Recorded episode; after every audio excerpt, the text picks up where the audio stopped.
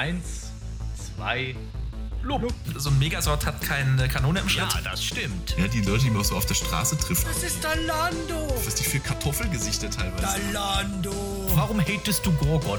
oh, Entschuldigung. Tentakelgegner haben keine Lobby. Die Tentakel-Cyberdose, die viel zu lange braucht. Oh, das ist das Sif-Wegfinder. Der Reinigungsgasse, davon habe ich schon ewig nichts mehr gehört. Kenny aus Clone Wars. Kein Mensch hat jemals nach T-Hawk gefragt. Klar, dann ballerst du den ab, weil du hast ja nun mal diese komischen Pfeile. Ja, das stimmt. Bin ich denn in rumgejuggelt wurde, wurde ich halt erstmal noch alle rumgejuggelt. Wow, it's beautiful. Aloha zu Radio Zockerbude, dem magazinartigen Podcast hier auf meinem Kanal. Ausgabe Januar 2022. Also herzlich willkommen im neuen Jahr. Und wir haben vier Themen dabei. Ich finde, vier abwechslungsreiche Themen und doch thematisch verwandt, denn sie sind fantastisch. Allerdings nicht fantastisch im Sinne von einer unangemessenen Steigerung Form von gut, sondern mehr fantastisch im Sinne von Fantasy, auch wenn es vielleicht Science Fantasy ist. Als erstes das große Hauptthema The Mandalorian, eine Serie im Star Wars-Universum, die ich jetzt im Dezember mir mal angeschaut habe. Eigentlich bin ich gar nicht mehr so der große Seriengucker, aber dadurch, dass ich eine Woche lang durch eine Erkältung auf der Couch lag, habe ich irgendwie Unterhaltung gebraucht und dachte, gucke ich mal dieses Mandalorian an. Und ähm, ja, ich fand, da konnte man gut was drüber erzählen. Und habe mir dann noch zwei coole Experten dazu geholt. Ihr könnt euch sicherlich denken, um wen es geht, aber das hört ihr dann gleich im Hauptthema. Außerdem habe ich im letzten Jahr ein äh, Spiel für die PS4, ich glaube, es gibt es ja auch hauptsächlich für den PC gespielt, und zwar Divinity Original Sin, ein Spiel, nach dem ich häufig gefragt wurde auf meinem Kanal schon, ähm, gerade so als alter Rollenspielfan. Und das habe ich jetzt nachgeholt und erzähle euch nachher, wie ich es so fand. Der Dennis ist mal wieder dabei. Es gibt einen weiteren Repco-Report, was mich auch außerordentlich freut, dass er mal wieder hier in der Zockerbude dabei ist. Und er hat den neuesten Dune geguckt als alter Dune-Fan und musste ich mir einfach seine Meinung holen. Und schließlich reden wir noch ein bisschen über einen schönen Roman. Ich habe ja die meisten äh, Romane von Walter Mörs schon auf meinem Kanal mal ausgewertet. Nur einer fehlte bisher und das ist Wilde Reise durch die Nacht. Und über den plaudern wir dann ganz zum Schluss. So, jetzt legen wir aber los und äh, ja, viel Spaß dabei. Hauptthema. Starten wir also durch mit dem ersten Thema in dieser Zockerbude. Und diesmal führt es uns ins Weltall, wo man mit Raumschiffen herumfliegt und auf dem Raumschiff braucht man auch eine Crew. Und äh, deswegen habe ich mir auch eine Crew zusammengestellt für diesen kleinen Ausflug ins Weltall. Und ich, ich muss mal kurz weg, das, das, das Wasser kocht über. Was tut ihr denn da? Im, Im Weltall kann niemand dein Wasser hochkochen hören. Und als erstes Crewmitglied habe ich angeheuert äh, den Mann, der Klone nicht nur an der Stimme, sondern auch am Synchronsprecher kennen kann. Hier ist Mando Calrissian alias der Mando alias Hudem X. Hallo. Das ist der Weg. Und auf der anderen Seite äh, den Mann, der Papa Mandalorianer sicher sehr gut beraten kann, wenn es um Kinderlieder, Ohrwürmer geht, die nie wieder deinen Kopf verlassen werden. Hier ist der Michel. Ich habe gesprochen. Quasi noch nicht, aber gleich. Wir sprechen heute über The Mandalorian, eine Serie auf Disney Plus im Star Wars Universum, von der die ich quasi erst kürzlich nachgeholt habe. Ihr beide, bei euch ist ja schon ein bisschen länger her, oder? Ja, Ja, wir haben es quasi live geguckt, als es rauskam. Ihr seid ja verrückt. Serien gucken. Also, wozu habe ich denn das Abo? Aber gleich, das, das führt gleich zu meiner ersten Frage einfach. Ähm, bei mir geht es ja so in den letzten Jahren, dass ich äh, bei bestimmten Franchises, also vor allem Marvel und Superheldenkram, bin ich ja so ein bisschen müde geworden. Wie geht's denn euch mit Star Wars? Seid ihr auch so ein bisschen Star Wars müde inzwischen, weil ja auch in den letzten, in den letzten Jahren ja doch sehr viel rauskam? puh, schwierig. Also, ich gebe zu, dass mir der Aufstieg Skywalker so ein bisschen das Messer ins Herz gedruckt hat.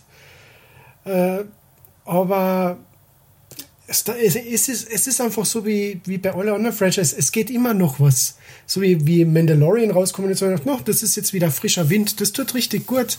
Ah, das ist interessant. Dann, dann sind auf einmal die finale Staffel zu Clone Wars kommen. Das, ja, das ist frischer Wind. Das, das tut gut.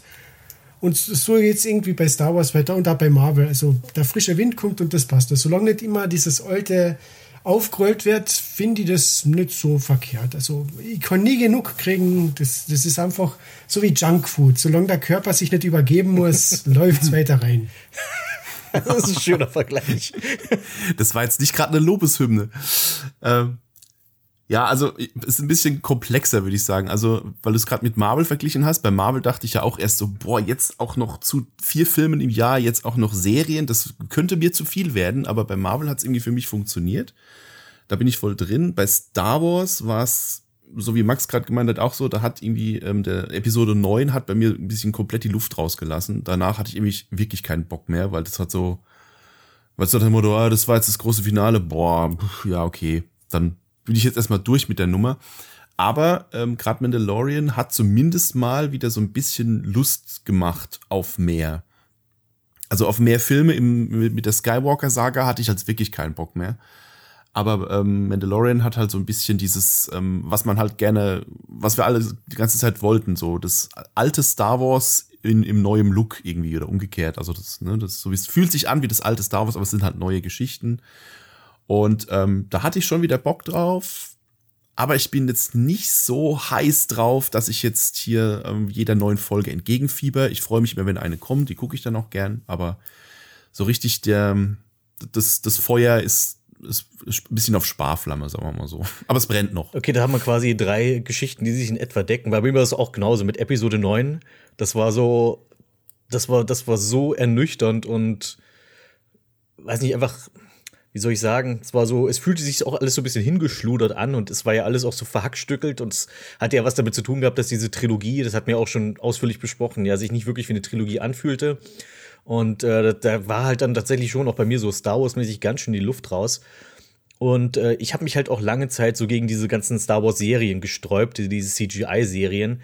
Hauptsächlich, weil ich den Look nicht so wirklich gut fand. Also es hatte irgendwie, mir fehlte so ein bisschen der Charme dabei, wobei ich das auch bei den, ähm, bei der Turtles-Serie dachte von 2013. Nach ein paar Folgen hat sich das aber schon gegeben gehabt und habe ich es doch sehr gerne geguckt. Vielleicht wäre das auch bei den Star Wars-Sachen so. Aber jedenfalls habe ich die, die Star Wars-Serien eigentlich mal die ganze Zeit gemieden. Und habe jetzt eigentlich nur kürzlich mal den, Mandalor den Mandalorianer nachgeholt und war dann doch positiv überrascht. So, ich habe auch ein paar Folgen gebraucht, um wirklich reinzukommen. Dachte anfangs so, ah, mal gucken, ob ich die Serie wirklich durchziehe. Aber so ab Folge 3, 4 hat es mich dann doch gepackt und da wollte ich dann auch wissen, wie es weitergeht. Und dann habe ich es auch relativ zügig, die zwei Staffeln, die es davon gibt, ja dann durchgeguckt. Und pünktlich, wie ich das quasi durch war, kam ja sozusagen die dritte Staffel mit Boba Fett jetzt kürzlich und die läuft ja gerade. Und das finde ich eigentlich, es hat, hat sehr gut bei mir gepasst. Mhm. Ja, gutes Timing, was das angeht.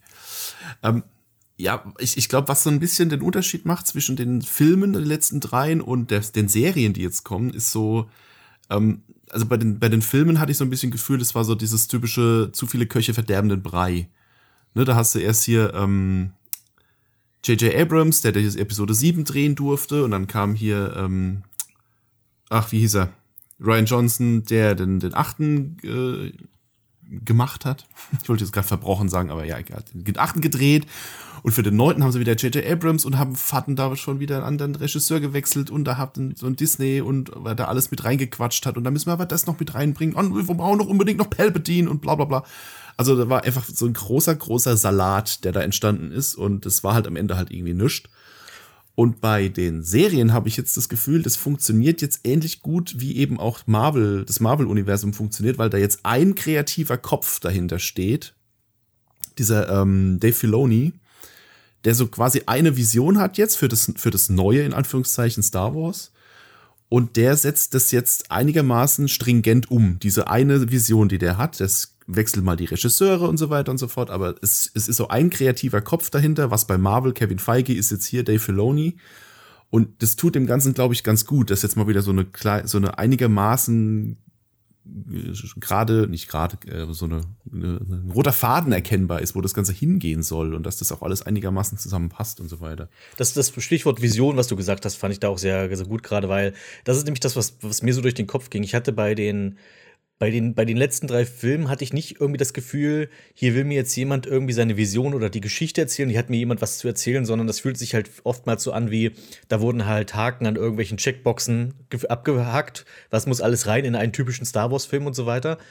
Und das hat dann quasi am Ende keine Geschichte ergeben, bei der man so richtig mitfiebert, sondern halt ähm, einfach nur, es war halt einfach irgendein Star Wars-Film. Und die habe ich schon das Gefühl, dass jemand sich hingesetzt hat und hat gesagt, ich habe eine Geschichte zu erzählen und die erzähle ich jetzt und die spielt halt im Star Wars-Universum. Und das ist das, was, glaube ich, was jetzt hier für mich auch so den Unterschied macht gerade. Aber gut, reden wir jetzt mal, werden wir mal konkret jetzt über dem Ganzen. Ähm, wir reden jetzt konkret über die Serie. Ich würde sagen, wir nehmen keine Rücksicht auf Spoiler, daher hier die Spoilerwarnung. Ich würde einfach gerne frei von der Leber erzählen. Und ähm, wer die Serie noch schauen möchte, sollte das jetzt möglichst tun. Ich meine, wir werden vielleicht am Anfang noch ein bisschen allgemein sein, aber ich glaube, danach gehen wir schon ein bisschen noch in die Tiefe, denke ich. Äh, die Serie gibt es momentan auf Disney Plus zu gucken. Ähm, es sind äh, die, die, es, es sind zwei Staffeln. Ich glaube, zu je acht Episoden sind es meiner soweit ich mich richtig erinnere. Korrekt. Und äh, bitte? Korrekt. Ha, ich bin gut. Ich habe Zahlen.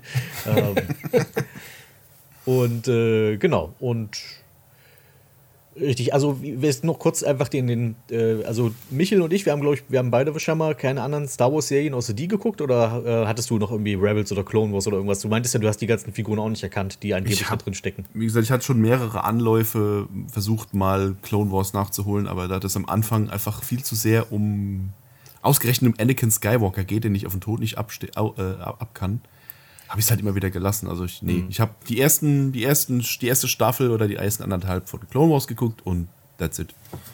Okay, und äh, Hudu, du hast bei dir klingst du, als hättest ah, du und äh, äh, hier uh, The Bad Batch habe ich durchgeguckt. Okay. Ja. Äh, ich habe praktisch jede Star Wars Serie angeschaut über die Jahre. Äh, durchs Clone Wars, ja, ich stimme dem Michael absolut zu. Man muss sich durch die ersten zweieinhalb Staffeln boxen, was nicht gerade für die Qualität der Serie spricht. Aber dann wird es besser. Zweieinhalb Staffeln. Aber dann wird es besser. äh, generell, also, das ist mein Spruch, wenn ich jedes Mal, wenn ich jemandem äh, Star Trek Deep Space Nine näher bringen will. So, du musst die ersten zwei Staffeln musst du aushalten. Danach Na, ähm, na, ich, ich erinnere mich an, es gibt dann bei, bei Walter Mörs in den Zamonien-Romanen irgendwie so ein Running Gag mit einem Buch über den Ritter, wo dann immer gesagt wird, du musst dich durch die ersten 120 Seiten über Landenpflege quälen und danach wird das Buch aber richtig gut. Der Ritter Hempel. Der Ritter ja. Hempel. Ähm, Okay, dann sind wir da auf einem Stand. Also ich habe auch die, die ganzen anderen Serien nicht geschaut. Ich habe lediglich, weil es mich einfach interessiert hat, ähm, von, ich weiß nicht, ich glaube Clone Wars ist es, habe ich mir auf YouTube ähm, alle Clips mit Darth Maul angeguckt, weil das ist die einzige, die mich interessiert. Wollte aber wissen, was der macht. Äh, alles andere war mir eigentlich ziemlich Wumpe. Ähm, gut, jedenfalls, äh, Mandalorian. Es ist interessant, dass Michel gerade sogar hier gleich einen Namen parat hatte von einer der Figuren. Also, ein Problem, was ich so ein bisschen mit der Serie hatte, was zum Glück kein wirklich großes Problem war, ist, dass ich mir absolut keinen einzigen Namen merken konnte. Von, den, von keiner der Figuren. Ich kann, ja. wenn wir jetzt darüber reden, dann kann ich immer nur die Rolle ansprechen oder wie die in etwa aussehen, aber ich kann nicht sagen, wie sie hießen. Nicht mal die vom Hauptcharakter. Ja, den nennen immer alle Mando. Und deswegen, für mich ist es Mando. Der ja. hatte irgendwas mit J irgendwie. Äh, Din Djarin heißt er. Ich weiß, jetzt weiß ich es, aber mir entfällt der Name auch immer wieder. Es wird halt nur zweimal in der gesamten Serie genannt, glaube ich, der Name. Also ich habe es ja erst kürzlich geguckt und ich glaube, einmal wurde es in der ersten Staffel gesagt und einmal in der zweiten Staffel und ich glaube sonst nie wieder. Mhm. Ja. Ich finde den, den Spitznamen Mando auch furchtbar ehrlich gesagt, dass denn jeder, jeder Mando nennt. Also da müsste ja eigentlich jeder Mandalorianer müsste ja diesen Spitznamen haben, weil. Ne? Ist wohl tatsächlich so. Ich war vor und in Vorbereitung auf der Star Wars Wikipedia und ähm, die Mandalorianer werden alle kurz Mandos genannt. Ah ja. Und ähm, deswegen, und da es aber immer nur einen gibt, der irgendwo rum, die sind ja alles Einzelgänger, das ist halt immer dann Mando, hey, bla bla bla. Okay. Aber ich finde, ich fand es eigentlich ganz praktisch, weil das ist, das geht, da kann man sich wenigstens merken. Ja, gut, wenn sie ihn jedes Mal bei seinem normalen Namen gerufen hätten, hätte sie den jetzt auch Intus, aber ja gut. Vermutlich okay. ja, aber, aber es wird halt selten genannt, aber ich, ich ich meine, ich hätte mir zumindest den vom Bösewicht mal merken sollen. Ich glaube, der wurde ein paar Mal genannt. Der, der aber auch wirklich sehr spät eigentlich in der Serie erst auftaucht. Also der kommt erst am Ende der ersten Staffel, wirklich. Und er ist auch, auch ein bisschen aus dem Nichts für mich. Der, der, wie, Muff, Muff, wie heißt der? Gideon? Gideon? Nee. Ja, der. Ich glaube, ja, Muff Gideon, cool. oder? Ich mag auch den Schauspieler. Den, den, fand ich auch ganz cool, aber ich habe so, dann ist aber, glaube ich, der andere imperiale Typ, den wir am Anfang der Serie hatten, so ein bisschen so ein roter Hering gewesen, weil der stirbt ja dann ganz plötzlich und dann jetzt ist das der neue Bösewicht. Also der andere, der da in, in dieser, in dieser Kaschemme rumhängt, da mhm. ganz am Anfang, ähm, der wird ja so ein bisschen aufgebaut als der Gegenspieler und dann doch nicht so richtig. Ja, das ist ein deutscher Schauspieler. Mir fällt gerade der Name nicht ein. Werner Herzog. Danke. Genau, das ist Werner Herzog. Und äh, umreißen wir einfach mal ganz kurz die Handlung für diejenigen, die wir noch nicht vergrault haben und die nicht wissen, worum es überhaupt geht. Hm. Ähm, es geht um einen Kopfgeldjäger, den Mandalorianer, den alle nur Mando nennen, und der hat auch einen Namen, den man sich aber nicht merkt. Und ähm, er äh, hat, bekommt einen Auftrag, einen, äh, einen, einen sogenannten 50-Jährigen zu finden. Dann stellt sich aber heraus, dass dieser 50-Jährige eigentlich ein kleines Kind ist, fast noch ein Baby. Also so so vom Verhalten auf jeden Fall kleinkindmäßig. Und äh, der knallharte Kopfgeldjäger entdeckt, dass er das, das Kind dann am Ende doch nicht ausliefern kann und flüchtet damit und macht sich sozusagen nun selbst zur Zielscheibe anderer Kopfgeldjäger und ähm, anderer Bösewichte und flieht mit dem Kind quer durchs äh, Universum. Man erlebt so ein bisschen die Abenteuer von dem und dann natürlich auch die Auflösung, was, was, äh, dass, dass man quasi sich dann sozusagen ein bisschen auch davon befreit von den Verfolgern. Und in der zweiten Staffel geht es dann darum, dem, das kind, dem Kind ein neues, ein neues Zuhause zu suchen. Also er bekommt den Auftrag, suche den, äh, das, also das Zuhause des Kindes zu suchen und dann stellt sich aber raus, dass es gar nicht so einfach ist und dann muss es einfach bei jemandem abgeben, der zumindest mehr damit anfangen kann. Und es geht im Großen und Ganzen um die Mandalorianer und das Kind und die Beziehung der beiden und die Abenteuer, die die erleben. So grob umrissen jetzt mal die Handlung. Genau. Gibt es was zu ergänzen? Der große Oho-Moment war ja am Anfang, als man das Kind zum ersten Mal sieht, dass das Kind offensichtlich der gleichen Spezies wie Yoda angehört, von der man ja bis dato überhaupt noch gar nichts erfahren hat im Star Wars-Universum. Das bleibt auch so im Rahmen dieser Serie, außer dass man halt weiß, okay, Yoda ist nicht der einzige seines Volkes, sondern es gibt wohl noch andere und das ist halt dieses, dieses Baby. Genau. Wird ja immer nur Da- Baby Yoda genannt, obwohl es äh, am Ende der Serie ähm, dann tatsächlich auch einen richtigen Namen kriegt, aber ja. Das hatte mich tatsächlich auch im Vorfeld irritiert, dass alle mal Baby Yoda sagen, weil ich bin, ich hatte am Anfang keine Ahnung, worum es in der Serie geht und bin jetzt einfach davon ausgegangen, okay, das spielt halt ähm, in der Vergangenheit mit tatsächlich Baby Yoda. Also mit Yoda als Baby. Aber das ist einfach nur so ein Spitzname der Fans war. Das, das habe ich dann auch erst im Laufe der Serie geschnallt.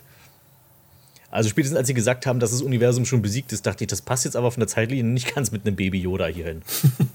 Nee. Das war ein sehr irreführender Spitzname, aber ja. Aber ich finde, weil du gesagt hast, hier das, ähm, das Imperium ist besiegt, das ist eine relativ interessante Zeit, so in der das spielt. Das spielt ja nach dem, nach Episode 6. Der Todesstern ist gerade in, in die Luft geflogen und ähm, es gibt noch so Reste vom Imperium, die sich so in so einzelnen Grüppchen irgendwie versucht wieder zusammenzurotten. Aber im Großen und Ganzen ist das Imperium halt besiegt und es, ist, gibt ganz nette Bilder so ab und zu, wenn da so überall so ähm, kaputte äh, Sturmtruppler-Helme in der Gegend rumliegen und so, weil von den, von den Besatzungstruppen, die die zurückgelassen haben und so. Ich finde es eine ganz interessante Zeit. Also spielt er fünf Jahre nach dem Ende von Episode 6, also nach dem Fall des Imperiums. Und wie du schon sagst, es ist interessant, das zu sehen. Also auch die Sturmtruppler, die man sieht, die sind meistens auch irgendwie schmutzig und nicht mehr so richtig, äh, eben nicht mehr auf der Höhe des Imperiums, wie es einmal war. Ähm, und es gibt halt, es, ist, es erinnert mich halt noch so ein bisschen an das, äh, was halt seltsam ist, dass, dass die Serie von Disney ist, weil Disney hat ja so ein bisschen mit dem damaligen Extended Universe aufgeräumt von Star Wars. Also kam ja nach Star Wars, gab es ja zig Bücher und Videospiele, die das Universum erweitert haben. Und dann kam Disney und sagte, nö, das ist jetzt alles nicht mehr Kanon, wir machen unser eigenes Ding. Und diese, diese Mandalorian-Serie fühlte sich sehr Extended Universe-mäßig an und zum Teil auch zum Beispiel wegen diesen, also ich glaube im Extended Universe hießen sie einfach, waren das die Hinterbliebenen des Imperiums. Also nur weil der Imperator tot ist, heißt es ja nicht, dass die ganzen, dass die, dass die ganzen Infrastruktur und das ganze, die ganzen Soldaten und Generäle, dass die jetzt auf einmal auch mit weg sind. Also dass die schon, dass das sind jetzt sozusagen die Rebellen, die versuchen, die alte Ordnung wiederherzustellen. Das ist so ein kleiner, das ist so eine Anlehnung an die ähm, Nazis, die nach dem Ende des Dritten Reichs sich dann irgendwo in Südamerika noch verschanzt haben und so. Also das war ja ähnlich. Ne? Die, nur, weil, nur weil der Krieg beendet ist, äh, sind ja trotzdem nicht alle Soldaten weg und alle, alle Führungsoffiziere und so. Die eiern da schon noch irgendwo rum und versuchen wieder an die Macht zu kommen und so. Das ist, glaube ich, so da ein bisschen dran angelehnt. Und weil du sagst, äh, Extended Universe, ähm, sorry, dass jetzt schon wieder so ein Querverweis zu Marvel kommt, aber dies, ähm, äh, Star Wars macht jetzt quasi das gleiche, was Marvel macht. Die nehmen sich jetzt, obwohl sie das, ähm, der, das Extended Universe alle in diese, in diese Legends jetzt ver verbannt haben, äh, suchen die sich jetzt einfach, picken die sich da die Rosinen raus. Also die sagen sich, okay, in dem Roman, auch wenn er nicht Kanon ist, da passiert eine ganz coole Story. Die nehmen wir uns jetzt einfach raus und nehmen sie wieder, ziehen die wieder zurück in den Kanon. Das ist jetzt auch bei Boba Fett, da kommen jetzt auch Figuren aus irgendwelchen Comics vor und blablabla. Also, die picken sich jetzt da die Rosinen raus, sagen so Legends, okay, da war viel Schmarrn dabei, den lassen wir auch schön im Legends-Bereich, aber die Sachen, die cool waren, warum nicht wieder zurück in den Kanon holen? Das ist das, was mir nämlich aufgefallen ist, also dass sie, dass sie die Mandalorianer so, so wieder zurückholen, weil das ist eine Sache, die kannte ich nur bisher bis dato aus einem Videospiel von 2003 aus Knights of the Old Republic, was so, ich glaube, 1000 Jahre vor den Film spielt. Und da sind gerade die Mandalorianischen Kriege beendet und das ist, da ist dann, wo das Volk erstmalig dann von denen so zersplittert wurde und verteilt und besiegt. Und ähm, und das Ding ist, die Mandalorianer und die, dieses, das ganze Volk, die existieren ja nur aufgrund der Popularität von Boba Fett und auch die ganze Ästhetik ist ja an Boba Fett angelehnt. Ist mhm. aber so ein bisschen komisch bei Prequels, dass jetzt äh, in, in Universe ist ja quasi Boba Fett an die Mandalorianer angelehnt, aber in der echten Welt existiert es ja alles nur, weil Boba Fett jemals so populär wurde. Mhm. Ist so ein bisschen umgedreht. Und, ähm, und Boba Fett ist ja so ein. Ähm, Superstar des Extended Universe gewesen, über den es ja irgendwie auch 12.000 Bücher gab. Und äh, das, daher kam dann auch dieses mit ganz mit den Mandalorianern und so weiter. Und dass sie das jetzt wieder so zurückholen, hat mich einfach überrascht, weil von denen hatte ich einfach jetzt schon lange nichts mehr gehört.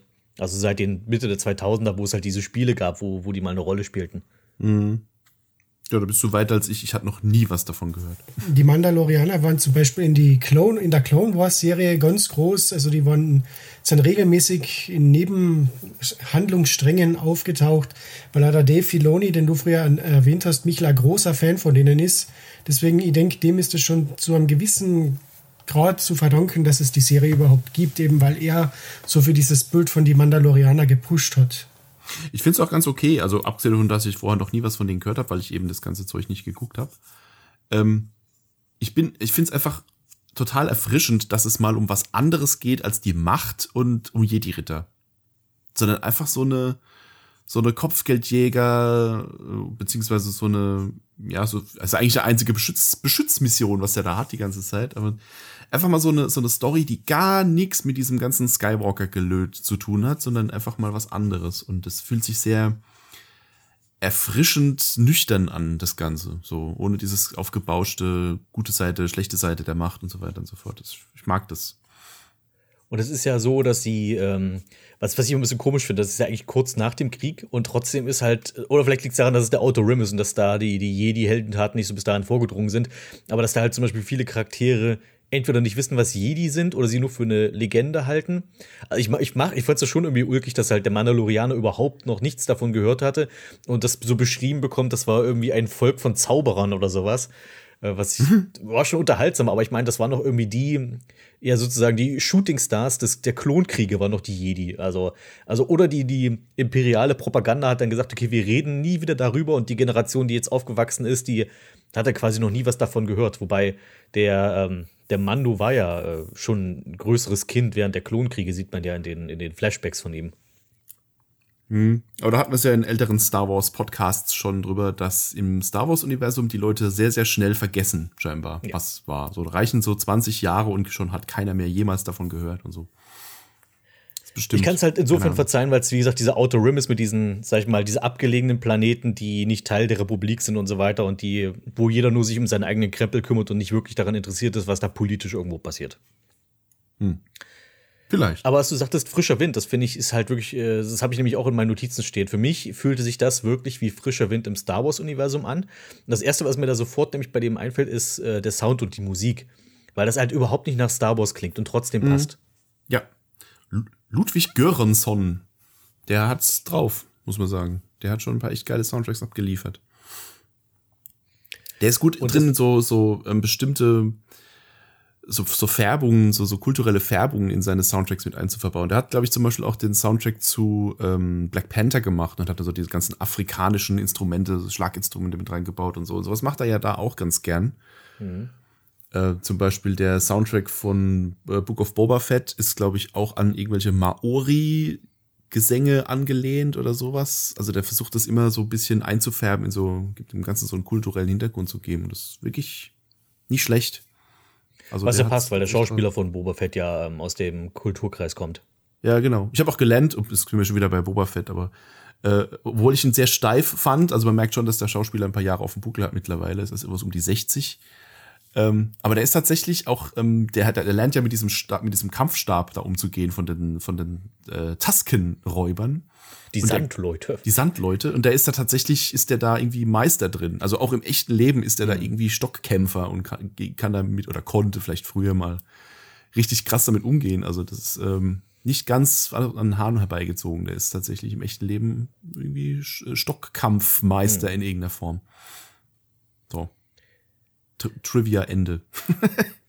Ja, man hat ja im Wesentlichen hier aus Star Wars einen Spaghetti-Western gemacht. Das ist ja auch so ein bisschen Mhm. so die, der, das, das, womit man die Leute auch kriegen wollte. Also damit haben, das ist ja nicht kein großes Geheimnis. Damit hat man ja schon so ein bisschen so die, die ganze Aufmachung, wie es klingt, wie es aussieht, wie die Figuren sich verhalten, ist halt schon, erinnert halt wirklich an, an, an typischen alten Spaghetti-Western mit Clint Eastwood. So, du hast den knallharten Ganzlinger, der sich dann aber hinreißen lässt, das Richtige zu tun und dann quasi gegen die noch knallhärteren und tatsächlichen Schurken dann aufzubegehren und dann wird der und dann quasi sich für die, die Schwachen einzusetzen, obwohl er eigentlich selbst ja auch nur ein knallharter und äh, Hund ist und so weiter. Und das fand ich schon ganz, ganz interessant. Das Einzige, was leider damit dann einhergeht, und das ist das, was mir den frischen Wind so ein bisschen weniger frisch macht, ist, es, ich finde, die Serie hat sehr, sehr viele Wüsten. Ja, man könnte überhaupt meinen, Star Wars spielt irgendwie nur noch auf Tatooine. Ja, das ist halt gerade Die- Tatooine, kann ich eigentlich nicht mehr sehen. Also, Die, weit, weit entfernte Galaxis ist quasi nur Tatooine. Oder Wüstenplaneten, die so ähnlich aussehen. ja, und wenn wir nicht auf Tatooine sind, sind wir auf Planeten, die auch Tatooine sind. Also vom, vom Look und vom Feel her. Wir sind auf Nevarro, was halt irgendwie eine Einöde ist. Oder wir sind da auf diesem Planeten, wo, wo dann der, der kleine, ähm, der kleine Yoda äh, Stand-in gefunden wird, was auch irgendwie eine Wüste ist. Und man, wenn sie crazy sind, dann ist es halt eine Eiswüste. Ich wollte gerade sagen, zur Das- Abwechslung gibt es mal eine Eiswüste. Also wirklich viele Wüsten. Ähm, es, es, gibt, es gibt ein paar interessante Settings. Manchmal ist man auch auf Raumstationen und so weiter unterwegs, aber so im Allgemeinen, wo ich dachte, also spätestens als er eine relativ früh eine Serie irgendwie in ein, einmal versucht, sich auf Tatooine irgendwie zu verstecken, wo ich dachte, ach nein, nicht Tatooine. Und dann sind wir natürlich auch noch genau in dieser Bar, wo, er damals, wo wir damals Han Solo getroffen haben und so weiter. Wo ich dachte, ach, das muss doch nicht sein. Das ist die Sorte Fanservice, wo ich immer denke, na, Ist es genau das die ist- Bar? Was? also ich finde, der, wo der, genau. der Typ drin sitzt, dieser, der, der lässt sich doch dann anwerben von so einem Revolverhelden oder sowas. Mhm. Und die Nische, wo der sitzt, das ist, glaube ich, eins zu eins, also soll so angedacht sein, wie, ich glaube, die, wo, wo dann hier, wie ist er, Guido erschossen hat. Mhm. Der, der, der ja nicht zuerst schoss, wie, ich, wie wir alle wissen. Ähm, also also vom Look her soll es, glaube ich, wirklich identisch sein mit dem Ding. Mhm. Und ja. Ich sag, ich kann mich nicht mehr daran erinnern. Ich weiß zum Beispiel, dass ja Book, äh, of Boba Fett spielt ja in Mos Espa, nicht in Mos Eisley, also quasi im Nachbarkaff. ähm, aber im Wesentlichen, ja, ist halt schon irgendwie das Gleiche. Ne? Ja, Boba Fett spielt ja nur auf Tatooine. Also Genau. da sind wir bis jetzt ja noch gar nicht weggekommen von, von, von der Wüste. Da passt bis jetzt, aber ich dachte bei Mando, weil der ist halt so ein unbeschriebenes Blatt, da hätte man vielleicht auch irgendwie noch was anderes. Meinetwegen könnte, hätte man ja auch die Kopfgeldjäger Gilde, hätte ja auch irgendwie im, nicht, im Dschungel sein können oder so. Aber das hätte vielleicht Ja. nicht ganz zum Western gepasst. ja. Dabei haben sie ja alle Möglichkeiten. Ne? Sie drehen ja mittlerweile in diesem Volume, oder ich weiß nicht mehr, wie der genau der Fachbegriff ist, aber diese, also Greenscreen war ja gestern, es kamen ja jetzt diese, diese sogenannten Volumes, diese 360-Grad-Bildschirme, die so um die Szenerie rumgehen und können quasi darauf live den Hintergrund projizieren. Äh, was halt den Schauspielern hilft, ähm, halt einfach so ein kleines bisschen mit der Umgebung zu interagieren, anstatt vor einer grünen Wand zu spielen. Und da haben sie halt irgendwie alle Möglichkeiten, da jeden Hintergrund auch drauf zu machen. Und ähm, ja, aber irgendwie entscheiden sie sich dann halt doch erstaunlich oft für irgendwelche Wüsten. Naja. Aber es sieht schon gut aus. Es sieht auf jeden Fall besser Ja. aus als Greenscreen. Also es, es, sieht, stimmt, ja. äh, es sieht irgendwie organischer aus. Äh, Ich weiß auch nicht, woran es liegt. Es sieht, ich hatte jetzt, ich hatte gedacht, okay, es ist eine Serie, das hat halt nicht so das Budget von großen Filmen. Aber ähm, ich finde vom Look, es gibt ein paar Episoden, wo ich denke, okay, das sieht ein bisschen, da sieht es billig aus, aber so im Allgemeinen, so die typischen, die, die typischen Wüsten, würde ich schon sagen, so die typischen Folgen, wo sie draußen sind, das passt eigentlich ganz gut. Ich finde wirklich, wenn sie auf, es gibt diese eine Folge, wo sie in diesem Gefängnisraumstation sind. Ich finde, die sieht super billig aus, die Folge. Aber so der Rest ist eigentlich auch ganz cool. Ich weiß nicht mehr, ob es billig aussah. Es war halt, war halt so eine random Raumstation irgendwie. Die hatte jetzt nichts. Nichts, Ja, was aber die sah, irgendwie nicht, die, ausmacht. die sah nicht irgendwie, die sah nicht aus, als wäre sie wirklich da. Das ist so, das sah für mich irgendwie so aus wie dieses, okay, das ist ein Effekt, wo wir jetzt hier sind, oder das ist irgendwie ein Flur, der irgendwie. Das, ist, es sah aus wie ein, wie ein Set oder es sah halt nicht echt aus. Also es hat, ich habe mich, ich hab mich nicht abgeholt gefühlt. Das war ich sehr beleidigt und sehr traurig. oh Gott. Das sind deine Fanehre gekränkt. Ja. Vielleicht eine Szenerie, die richtig, richtig gut ausgeschaut hat, weil das war ja dann in der Folge mit diesem Waldplaneten, wo es auch mit diesem AT-AT, der durch den Wald streift und so weiter, das war ja mehr Richtung Horror. Das war starke Abwechslung zu den Wüstenplaneten, Eiswüsten und eben der Raumstation. Das schaut schon, das hat ein bisschen hochwertiger ausgeschaut. Das ist, war interessant gefilmt.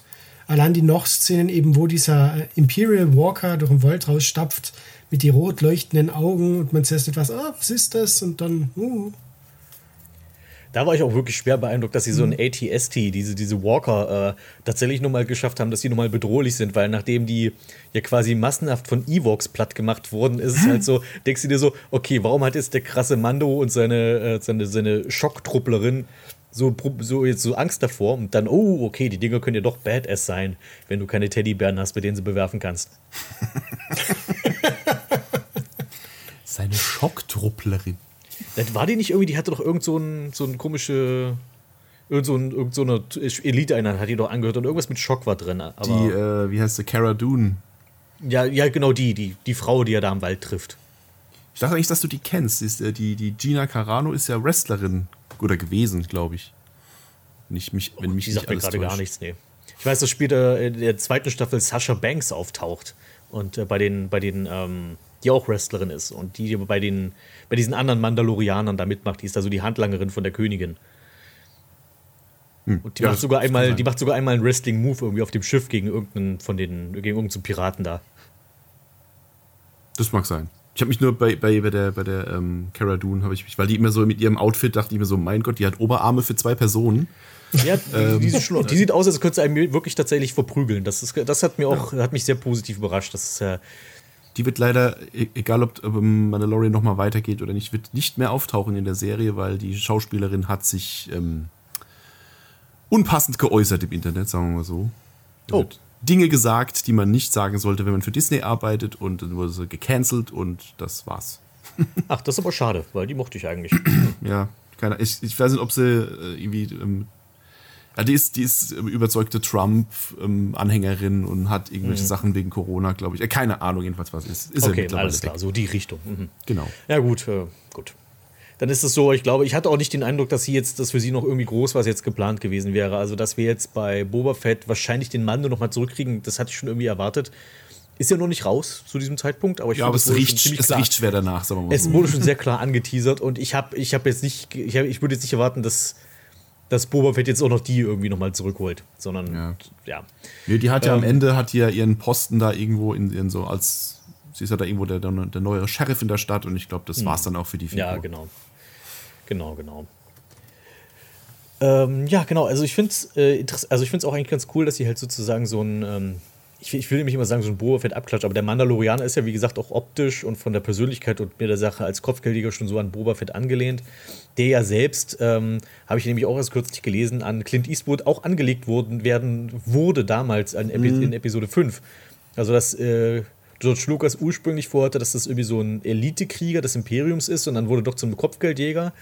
Und dann hat er gesagt, hier, Leute, macht doch daraus lieber so ein Clint Eastwood. Das ist so der, unser Clint Eastwood im Star Wars-Universum. Und deswegen ist jetzt irgendwie so für mich so das Ganze so Full Circle, dass wir jetzt tatsächlich bei einer Kopfgeldjäger-Serie mit Spaghetti-Western-Thematik sind. Und wo quasi der Typ so, an, so eine Anlehnung an den ist. Ja. Aber ich finde einfach vom Charakter her mag ich tatsächlich den, den Mando äh, tatsächlich sogar ganz gerne. Eben dadurch, dass es so ein unbeschriebenes Blatt ist, finde ich, kann man so, ist es ganz schön, so mit, mit fortlaufender Serie so ein bisschen so auch seinen Charakter kennenzulernen.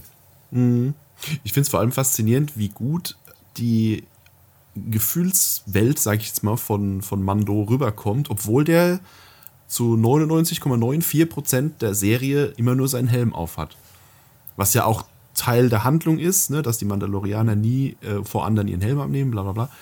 Ähm, aber man kriegt trotzdem irgendwie ein Gefühl für den Kerl, obwohl man sein Gesicht nie sieht. So, ach, Ja. so wie er sich bewegt, die Körpersprache, so wie er den Kopf neigt, wenn irgendwie was ist oder so.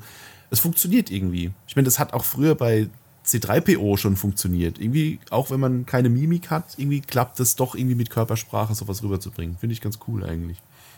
Das habe ich auch genau so auf meinem Zettel stehen. Ich habe gesagt, so gute Bildsprache, du siehst nie sein Gesicht, aber du weißt immer, was gerade in ihm vorgeht. Und du kannst es zumindest erahnen. Und das finde ich ist wirklich eine gute Leistung. Ja, schlecht, schlechter gedrehte Filme hätten dann so einen Off- Off-Sprecher noch gemacht oder so. Der So seine innere Gedanken- Monolog. Ja, genau.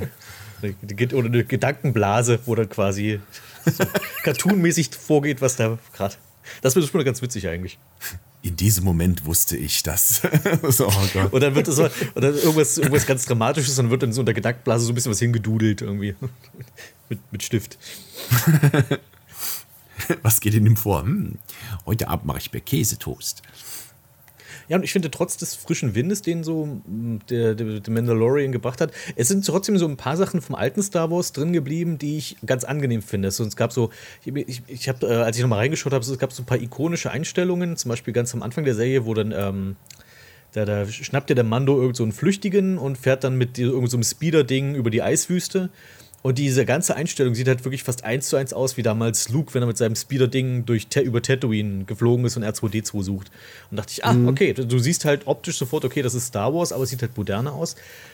Und das auch, ich finde, so ein Markenzeichen vor allem des alten Star Wars, der alten Episoden war, dass die Nebenfiguren sehr viel Persönlichkeit haben. Obwohl die gar nicht so lange oder so viel drin vorkommen. Aber einfach so, die Schauspieler machen einfach einen guten Job. Und da ist so, dachte ich so, hier diese Reparaturlady auf Tatooine, die ist mir irgendwie im Gedächtnis geblieben. Stimmt, ja, die gibt's ja auch noch.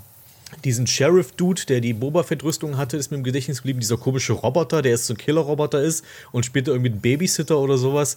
Also man hat, ich finde, da hat man wirklich viel, man hat nicht viele Figuren, aber die, die drin sind, die geben einem schon irgendwie was. Das ist halt das Schöne an der Serie. Da hast du ein kleines bisschen mehr Zeit, solche Figuren aufzubauen als im Film. Aber ja, sie geben sich auch tatsächlich Mühe, das stimmt. Die, die Nebencharaktere sind alle einigermaßen sympathisch. Und was, auch, äh, was mir auch aufgefallen ist, das ist mir jetzt dummerweise schon wieder bei Boba Fett aufgefallen. Ich will jetzt, also jetzt bin ich schon wieder da. Mach ruhig, mach ruhig. Zum Beispiel, ähm, weil du sagst, es sah aus wie der Speeder von Luke.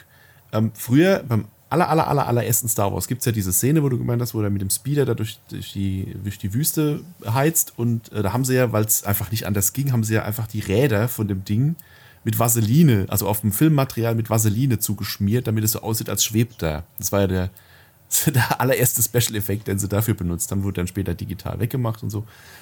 Ähm, und sie haben sich jetzt für die, für die Serien jetzt tatsächlich verkniffen, also meistens verkniffen, solche Sachen ausschließlich mit CGI zu machen. Zum Beispiel, da gibt es immer noch Einstellungen, wo diese Speeder-Bikes oder diese, diese Landspeeder oder was so durchs Bild fahren und man sieht an der Art, wie das gemacht ist, das ist jetzt nicht irgendwie CGI sch- schwebend gemacht, sondern da ist wirklich irgendwo sind da Räder versteckt oder das ist irgendwo aufgehängt und das wackelt so ein bisschen, wenn das so, um diesen alten Look vom alten Star Wars wieder zu generieren. Oder dass er auch sich nicht, äh, dass sie sich die Mühe machen, wieder Puppen zu bauen, finde ich der Hammer. Oh ja. Sie, sie, sie verzichten auf CGI-Monster, sie machen wieder Puppen. Ich bin, ich bin hellauf begeistert.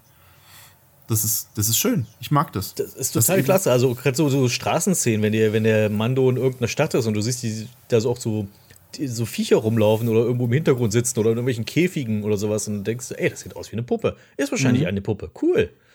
Ja, oder sie sind mittlerweile so gut da drin und, und schaffen es, die CGI-Animation so zu machen, dass es wie eine Puppe aussieht. Äh, apropos Puppe, also wenn ihr über Puppen redet, dann muss ich euch fragen, ist euch das eigentlich auch so aufgefallen?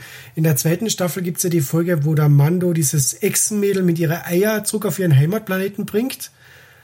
Und ähm, die ganze Zeit habe ich mir gedacht, dieses Echsenmädel, es erinnert mich an irgendeine andere Serie. Irgendeine, weil das war ja auch so ein Ganzkörperanzug, so ein Puppen-Echsenanzug.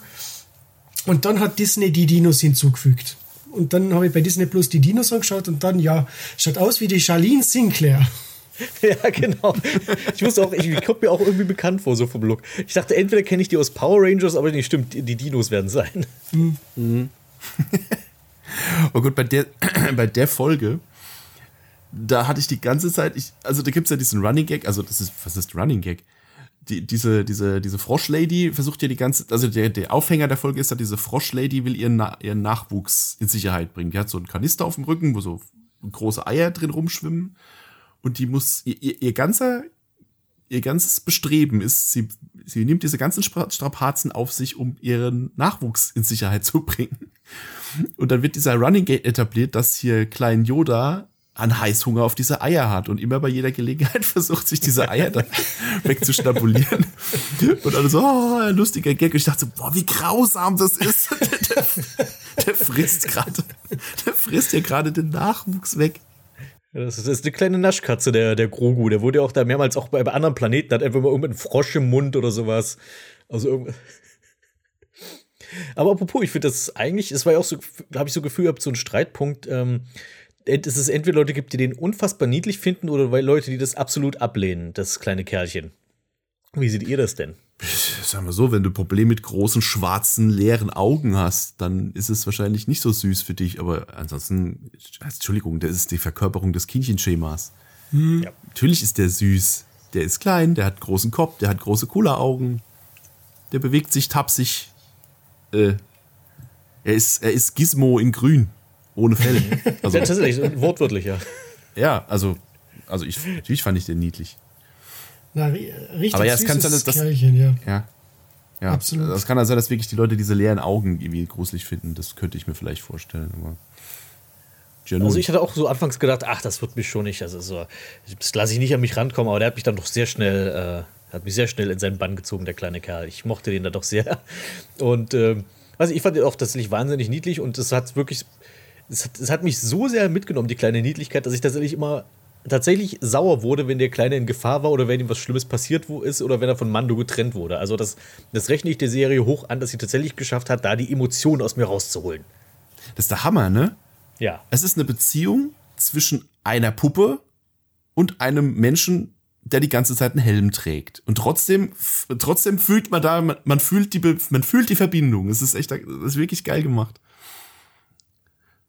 Weil das kann ja, das kann ja unheimlich schnell schief gehen. Ne? Das ist ja, also Ja, ja. jedem, in jedem Film, wo es irgendwie, der irgendwie mit Marionetten oder sonst irgendwie mit ganz viel Puppen oder künstlichen Charakteren oder so gemacht ist, das kann ja ganz schnell einfach nicht funktionieren. Das sagst, es sind hier zwei leblose Objekte und ich soll jetzt hier glauben, dass hier die große Romanze stattfindet. Nee, klappt für mich nicht. Aber in dem Fall, ja, wie gesagt, es ist ein, ein, ein, ein Ritter in voller Rüstung und eine Puppe und trotzdem fühle ich da total. Man möchte richtig, dass die am Ende gewinnen. So, das ist. Man wünscht sich das Happy End, ja, genau. Ja. Und man hat auch wirklich, ja, wie du schon sagst, es ist wirklich, wenn der mal getrennt wird und äh, wenn, wenn der Kleine in Gefahr ist und Mando wieder dann ausrastet und dann loszieht und sich zu rächen und so. Ja, man ist voll dabei. Das funktioniert wirklich gut. Ein, also Chapeau an die Macher, dass das funktioniert hat. Aber das hat ja auch irgendwie, hatten sie das, das ist eine Sache, die Star Wars schon immer konnte irgendwie. Man, man fühlt ja auch mit R2D2 mit, obwohl das ein, Ja. obwohl das ein rollender Mülleimer mit einem, mit einem Auge vorne dran ist, der piept. Aber irgendwie kriegen sie es hin, dass man den annimmt als Charakter. Ja, dass man den mag. Das ist irgendwie, der ist für viele Leute halt auch eine der Lieblingsfiguren ist. ja, Obwohl er nie ein Wort wirklich gesagt hat, sondern es ist halt immer nur impliziert, was er sagt. Und du kriegst eigentlich seine Persönlichkeit nur durch die Reaktion von C3PO, ja. den wiederum keiner mag. Wieso? Ist ein, ist ein Butler, ein, ein, ein weinerlicher. Ja, nee, also das hatten, das konnten sie irgendwie schon immer gut. Dieses ähm, in, in mehr oder weniger leblose oder charakterlose Figuren oder Objekte irgendwie so eine Persönlichkeit rein zu, rein zu einzuhauchen. Das hat gut funktioniert. Ich fand es auch eine interessante Wahl, dass man ähm, als sozusagen den Kindcharakter, dass man da jemanden von, also dass da Yodas Rasse für benutzt wird. Ähm, weil einerseits ist es natürlich erzählerisch ein, ein guter Kniff, weil wir als Zuschauer einfach dadurch, dass es wie ein, ein Kind von Yodas Rasse ist, wissen wir sofort automatisch, okay, das ist wichtig. Und ähm, dass das, okay, das Imperium muss es irgendwie haben und das ist irgendwie bestimmt voll wertvoll, das Kind und so weiter. Einfach nur, das musst du nicht mehr erklären. Einfach wir als Zuschauer wissen das schon von vornherein, sobald wir sehen, das ist ein kleiner Yoda. Andererseits ist es natürlich dann später keine Überraschung, wenn wir erfahren, dass das Kind machtfühlig ist. Ja, wobei es ist, es wird ja relativ schnell äh, offenbart, dass er, dass er irgendwie machtsensitiv ist. Also es ist jetzt nicht der große, das, die große Auflösung am, am Staffelfinale, sondern das, ich glaube, ich mitten, mitten in der Staffel merkt man schon, dass er irgendwie Dinge bewegen kann oder sowas. Ja, es ist sehr Also- selbstverständlich, ja. Ja, aber man ist ja, man ist halt auch neugierig, weil man über Yoda ja wirklich nichts weiß. Man weiß nur, das ist dieser, dieser weise alte Mann, der im Sumpf wohnt. Okay, früher irgendwie auf dem Früher hat er mal eine Adresse gehabt, jetzt nur noch auf so. Coruscant gewohnt hat und äh, dummes Zeug vor sich hin geschwurbelt hat, aber prinzipiell, man weiß über ihn und seine Rasse nichts. Und es ist halt umso spannender jetzt zu sehen, oh krass, da ist noch ein Vertreter dieser Spezies, was werden wir wohl über ihn erfahren? Und die Antwort ist ja nichts. Was ich ganz gut fand tatsächlich, dass Ja. wir da nicht irgendwie Ja, ja. den Heimatplaneten von Yoda besuchen oder sowas, sondern dass es so ein Mysterium bleibt. Das ist ja etwas, was äh, George Lucas nach wie vor wichtig ist. Also der hat ja vorher tatsächlich seinen Segen gegeben, dass die das machen dürfen überhaupt. Und ist ja tatsächlich ein Fan davon und ist ansonsten ja sehr dagegen, dass, dass andere Vertreter von Yodas Rasse auftauchen in Star Wars. Ja, sie konnten sich zusammenreißen und es nicht, haben es nicht entzaubert. Das war, fand ich auch sehr gut. Wir, hat, wir hatten keinen äh, Midi-Chlorianer-Moment mit Yoda.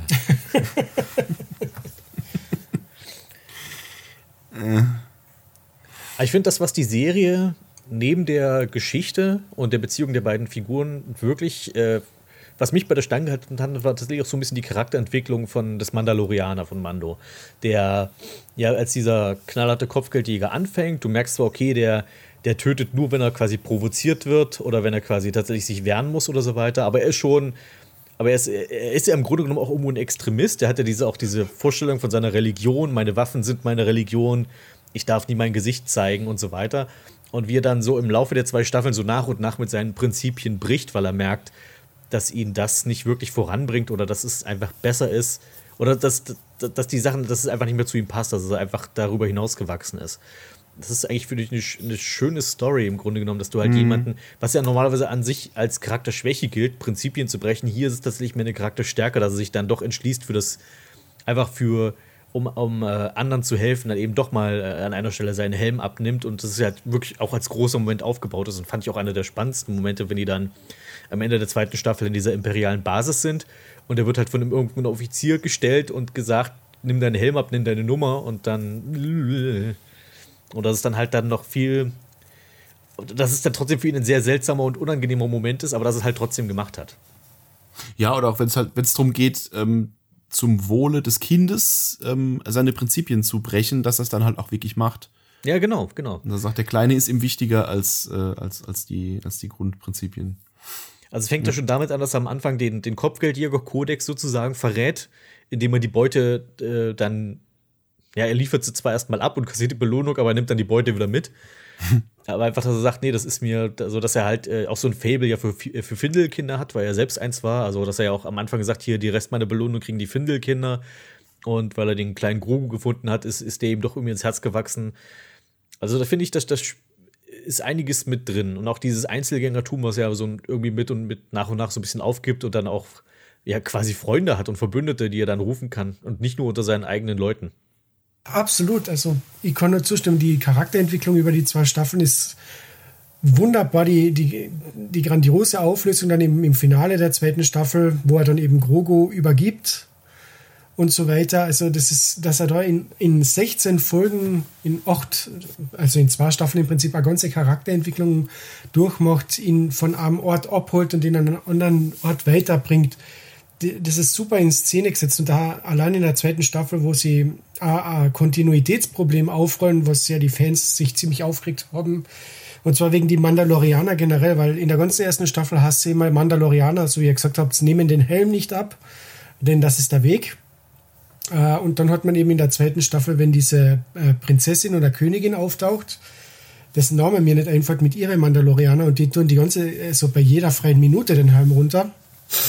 Und äh, da erfährt er halt eben mal, dass er halt von so einer, ich wüsste jetzt nicht, Extremistengruppe ähm, aufgezogen worden ist, aber halt zu einer wesentlich strenggläubigeren Gruppe als die andere Mandalorianer-Gruppe. Und da merkt er, es gibt mehr äh, zum Dasein als Mandalorianer, als einfach immer den Helm aufzuhauen. Ja, genau, das ist halt die, dass er quasi auch so sein Weltbild da so ein Stück weit erweitert. Hm. Wobei ich diese anderen Mandalorianer irgendwie nicht mochte. Irgendwie waren die nicht sympathisch. Keine Ahnung, was es war.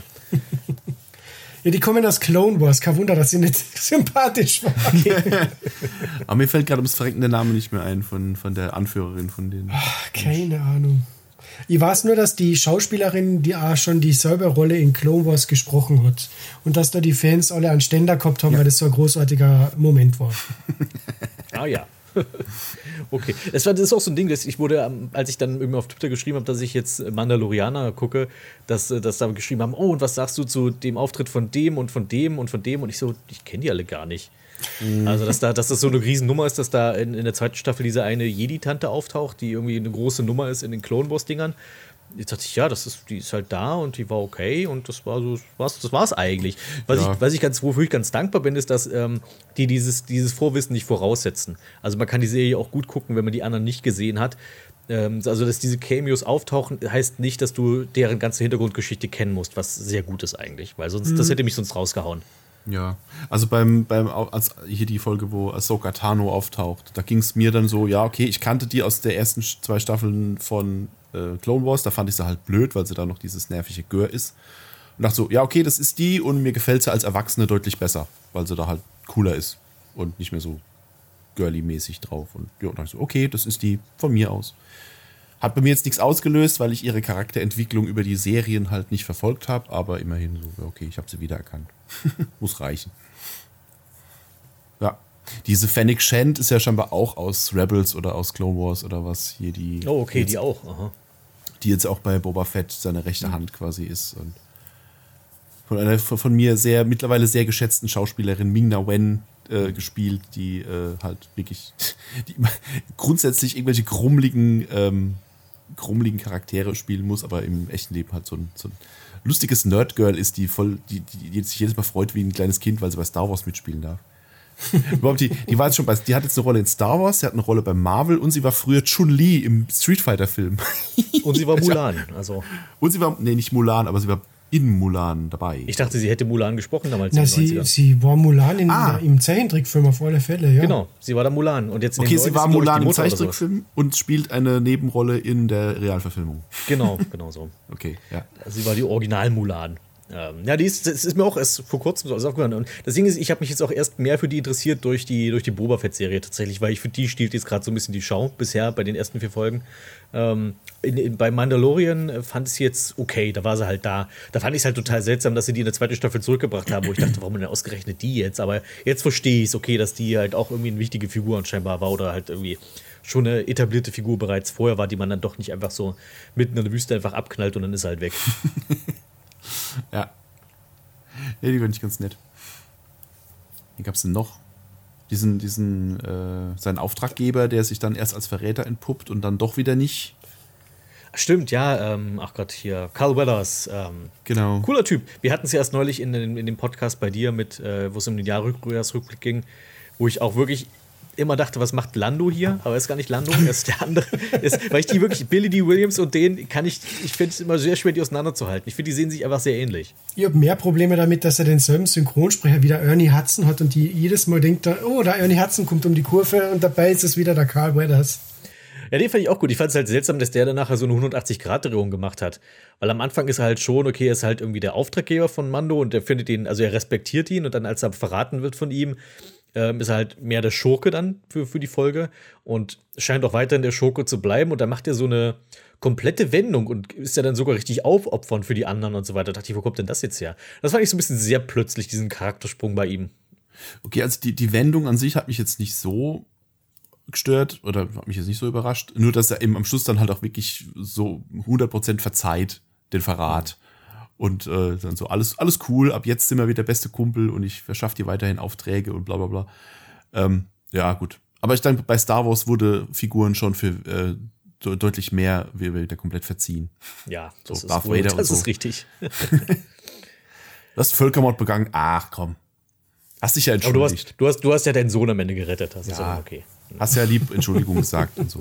Ich finde es interessant und ich finde es auch interessant, dass da nicht irgendwie bisher, dass, dass, dass das irgendwie scheinbar nicht groß diskutiert wurde, dass die Sandleute, dass die Taskenräuber, dadurch, dass wir hier im Westen sind, dass die die Rolle der Indianer übernommen haben in dieser Serie.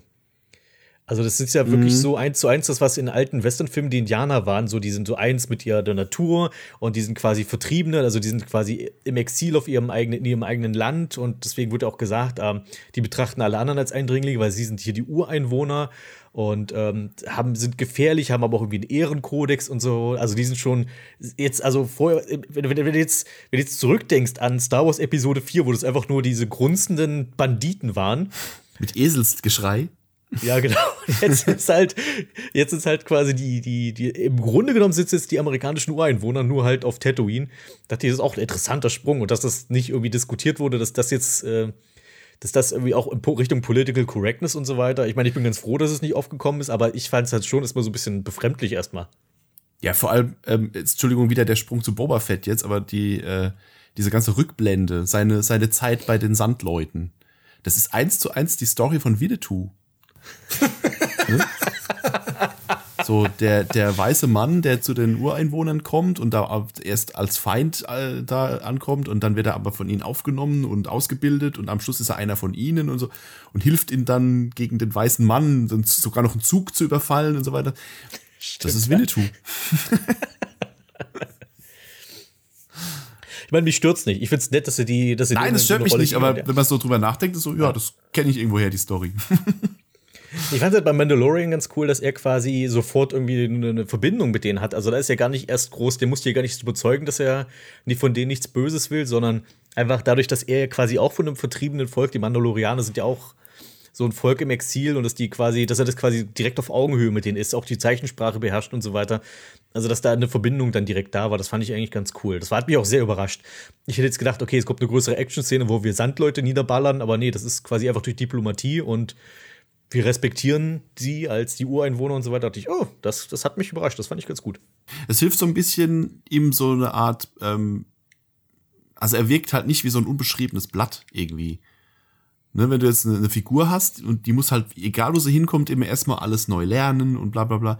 Aber bei ihm wirkt es halt so, von wegen, ja, der war da halt schon mal irgendwann und hat da was erlebt und deshalb kennt er sich da irgendwie schon aus und so. Also irgendwie wirkt es so, man kriegt so suggeriert, ähm, dass der schon halt eine, eine, eine ziemlich lange Hintergrundstory hat, die man halt nicht erzählt gekriegt hat, aber man weiß, okay, der hat da schon mal schon mal irgendwie irgendwie war da schon in irgendwas involviert und deswegen kennt er sich da aus und so.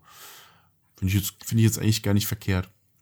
Die mit die Folge mit den Crate mit dem Crate Drachen, wo sie wo er mit zusammen mit Ja. den Sandleuten diesen dieses Riesendrachenviech in der Höhle also den, den Riesensandwurm quasi äh, besiegen Der den muss. Sarlacc gefressen hat, was ich ein cooles Detail fand eigentlich. Ja. Nicht so krass und Viech, das sich von Salax ernährt. Ähm, ja, das fand ich ganz geil, auch wenn das auch wieder so eine typische, ähm, der weiße Mann hilft dem Indianer dabei, eine Bedrohung zu äh, überwinden, Folge ist. Na, er führt sie auch noch zusammen, den weißen Mann und den Indianer. Also Ja, quasi, dass, genau. dass ja quasi die Siedler und dann die Indianer, oder die, Entschuldigung, die Sandleute zusammenarbeiten, um den Crate-Drachen zu besiegen und dann quasi Handel treiben und so. da, hatten, da hatten sie auch wirklich so ein typisches Spaghetti-Western-Motiv eingebaut am Anfang, wo er auf seinem Speederbike so langsam durch, diese, durch dieses Dorf da durchfährt. Ja. Wie halt in so einem Western, wenn da der, der Fremde auf dem Pferd so langsam reitet und die Frauen holen ihre Kinder rein und so. das ist halt wirklich so, ja, ein bisschen mit dem Holzhammer draufgekloppt, die ganze Western-Thematik, aber mein Gott, es, es wirkt trotzdem irgendwie sympathisch. Sofern man jetzt nicht komplett was gegen Western hat, aber ja, ich fand's ganz geil. Sein, der, der Typ, der da, ähm, der die, der die Boba Fett-Rüstung hat, den fand Mhm. ich so ein bisschen seltsam. Der wird von Timothy Oliphant gespielt und den kenne ich halt irgendwie hauptsächlich aus irgendwelchen Komödien. Und der, der war mir ein bisschen zu flapsig irgendwie für Mhm. das Ganze. Also, ich weiß, das war jetzt auch nicht, nicht alles komplett ernst gemeint, so, aber ich fand den so irgendwie fehlbesetzt, den Kerl. Ich Aber- finde, die ganze Figur war so ein, so ein bisschen hart am Cartoon irgendwie. Ja, ja, genau, der war so ein bisschen zu drüber. Aber ja, mein Gott. Das ist halt mein Kritikpunkt an diesem, also ich finde, für mich die eine Folge, die ich wirklich nicht gut fand, war die für diesem Gefängnistransporter äh, oder Gefängnisschiff. Weil Mhm. da die ganzen, die ganzen Figuren, die da quasi, wo sich, wo sich der Mando dann mit diesen, mit diesen Verbrechern, mit diesen fünf da zusammentun muss. Und die waren halt alles so wirklich reine Cartoon-Figuren, wo ich dachte, das ist jetzt echt so, ah, keine Ahnung. Wie waren irgendwie die, die, die furchtbaren sechs aus Spider-Man. Irgendwie fehlt noch der Schocker oder so dann hier in der Gruppe, das irgendwie so. Ja, und der eine, der dann doch ihn dann doch noch verrät und na ja, okay, das war jetzt auch irgendwie absehbar. Ich fand es so ganz cool, dass der eine von denen, der Glatzkopf, dann irgendwie später äh, dann sozusagen rehabilitiert wird in der zweiten Staffel. Den, das habe ich nicht kommen sehen und das dachte ich, okay, warum ausgerechnet den? Der war doch eigentlich, eigentlich so der eine der furchtbarsten Charaktere in Staffel 1. Aber äh, den der, haben sie ja. tatsächlich noch ganz gut, richtig gut aufgeholt. Den haben sie echt nochmal zurückgeholt, dann von der, vom, vom Haufen der Charaktere, die ich nicht nochmal wieder hätte brauch, gebraucht. Der, mit dem er dann den, ähm, den imperialen Stützpunkt da infiltriert. Genau, die, diesen ne? Scharfschützentypen da. Ja, ja stimmt. Ja. Ach stimmt, das ist eine Sache, die mir noch aufgefallen ist. Ich finde die, die, die äh, Comedy manchmal so ein bisschen daneben. Also wenn es gerade ernst wurde. Also du hast die letzte Folge der ersten Staffel, wo sie ähm, Grogu dann zurückholen müssen von diesem, von dem Moff, wie auch immer, oder wo sie in dieser Kneipe auch gefangen sind. Und mit, draußen ist dieses große Geschütz. Und dann hast du diese letzte Folge, die damit beginnt mit diesen zwei Sturmtrupplern auf ihrem mit auf ihren Motorrädern und die auf diesen Speederbikes und es geht irgendwie drei, vier Minuten, die Szene, die sich da unterhalten, wo dann, wo, wo sie auf eine, auf eine Dose auf den Boden schießen, die sie beide nicht treffen, so weil, haha, Sturmtruppler treffen nichts. Also, Dann holen sie über, über Funk, reden sie dann mit dem Typen, oh, Moment, der Admiral hat gerade äh, Kommandant so und so erschossen, Moment, wir müssen erst warten, bis der wieder ersetzt wird, so, so weil, haha, Darth Vader hat immer die ganzen Untergebenen kalt gemacht. Das war halt irgendwie so eine komplette Comedy-Szene im, im, im, im dramatischen Höhepunkt der ersten Staffel. das stimmt. Und Ja. ich fand, es gab es gab's öfter mal irgendwie so, so komische Comedy-Ausrutscher. Ich habe nichts gegen Comedy in Star Wars, ich finde, das gehört schon dazu, aber ich fand's sehr aufgesetzt und teilweise deplatziert. ja. Ja, zumal der gesamte Ton der Serie etwas nicht, nicht düsterer ist, aber ernster.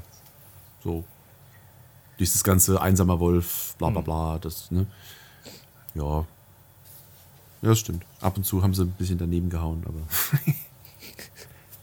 Echt, ich stelle mir jetzt so einen alten Clint Eastwood-Film vor, der so knochenhart und ernst ist und auf einmal kommt irgendwie ein Clown mit einem Einrad durchgefahren und jongliert dabei oder so. Das ist so, das ist so eine Szene. ja. Oder wird wieder zurückgeblendet zu Clint Eastwood mit, seinem mit seiner abgelutschten äh, Zigarre und dann. Ja, aber das, ja, das, das erinnert mich jetzt gerade schon wieder an die, an die, äh, was war's? An die mm, Special Edition von den alten Star Wars-Filmen. Wenn sie Ja, durch, genau sowas. Durch Moss Eisley fahren und überall sind die Sturmtruppler und dann kurz zwischendurch kommt so, so ein Droide, der dem anderen auf den Kopf haut und macht. So, das war der gleiche Gagschreiber wahrscheinlich. Oder irgendwer tritt in den Kackehaufen von irgendeinem Alien oder sowas. Das Ja. So. Genau so ein Ding war das. Mich ist schon wieder in, Pa- in Kaka getreten. Oder Genau ja. Jar Jar Binks, der hinter so einem Reittier steht und wird angepupst und so. Und, ah ja. Hm. Humor. Ja, also ich so. fand, Co- Comedy war nicht die Stärke der Serie, sagen wir es so. Es, ist, es, hat's mich, es, hat mich, es hat's mir nicht zerstört, aber es war so, wo ich, ich dachte, was sollte denn das jetzt? Ihr habt, ihr habt eine begrenzte Laufzeit. Ich fand es ja ganz cool, dass die Folgen zumindest irgendwie 40 bis 50 Minuten immer so waren. Aber du hast trotzdem gemerkt, die waren halt wirklich vollgepackt oftmals. Und manchmal hätte ich mir schon gewünscht, dass wir mit einem Charakter irgendwie mehr Zeit verbracht hätten. Und dann hast du manchmal so Szenen, wo ich immer denke, warum oder warum ist diese Action-Szene so lang, bei der es eigentlich um nichts geht. Also, äh, das ist als kleine Kritikpunkte. Wenn ich ein bisschen kritteln soll, das muss ich ja auch machen. Ja, da hast du mal so Sachen wie, dann sie da auf diesem Eisasteroiden landen und da ist dann erstmal eine riesenlange Verfolgungsjagd gegen eine Eisspinne. Also nichts gegen Eisspinnen, ich finde das Ja. schon ganz cool, aber das hat halt nichts zu gar nichts beigetragen. Die Folge hat doch nicht so richtig Plot gehabt. Nee, das war, War halt so wirklich ein einfach nur, wir haben, CG. wollten ein cooles Monster haben. ja, CGI-Monster, passt. äh. Das war, glaube ich, sogar die Folge mit der Froschfrau. Ja, genau, wo die quasi dann so notlanden auf dem Eisplaneten. Der Eisblei. Ich war, war gespannt, ob es irgendwann mal eine Science-Fiction-Serie oder eine Filmereihe gibt, wo dann, wo, wo sowas mal aufhört. Das ist, dann, es ist der Wüstenplanet. Der besteht zu 100% aus Wüste. Und das ist der Eisplanet. Der besteht zu 100% nur aus Eis. Der einzige Planet im Universum, der verschiedene Klimata hat, ist die Erde. Alle anderen haben nur eins. Ja, oder? Also ich finde so allgemein bei Star Wars ist so, dass finde ich, dass die, die haben so ein Riesenuniversum, aber es fühlt sich trotzdem alles immer sehr klein an. Also das ist halt irgendwie auf, auf, jeder, auf, auf einem Planet gibt es immer nur eine Stadt oder maximal zwei. Also die, die relevant ist.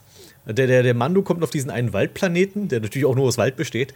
Ähm, und äh, dann versteckt er sich in dem erstbesten Dorf, das er findet. Da versteckt sich schon ein anderer Flüchtling, die Kara.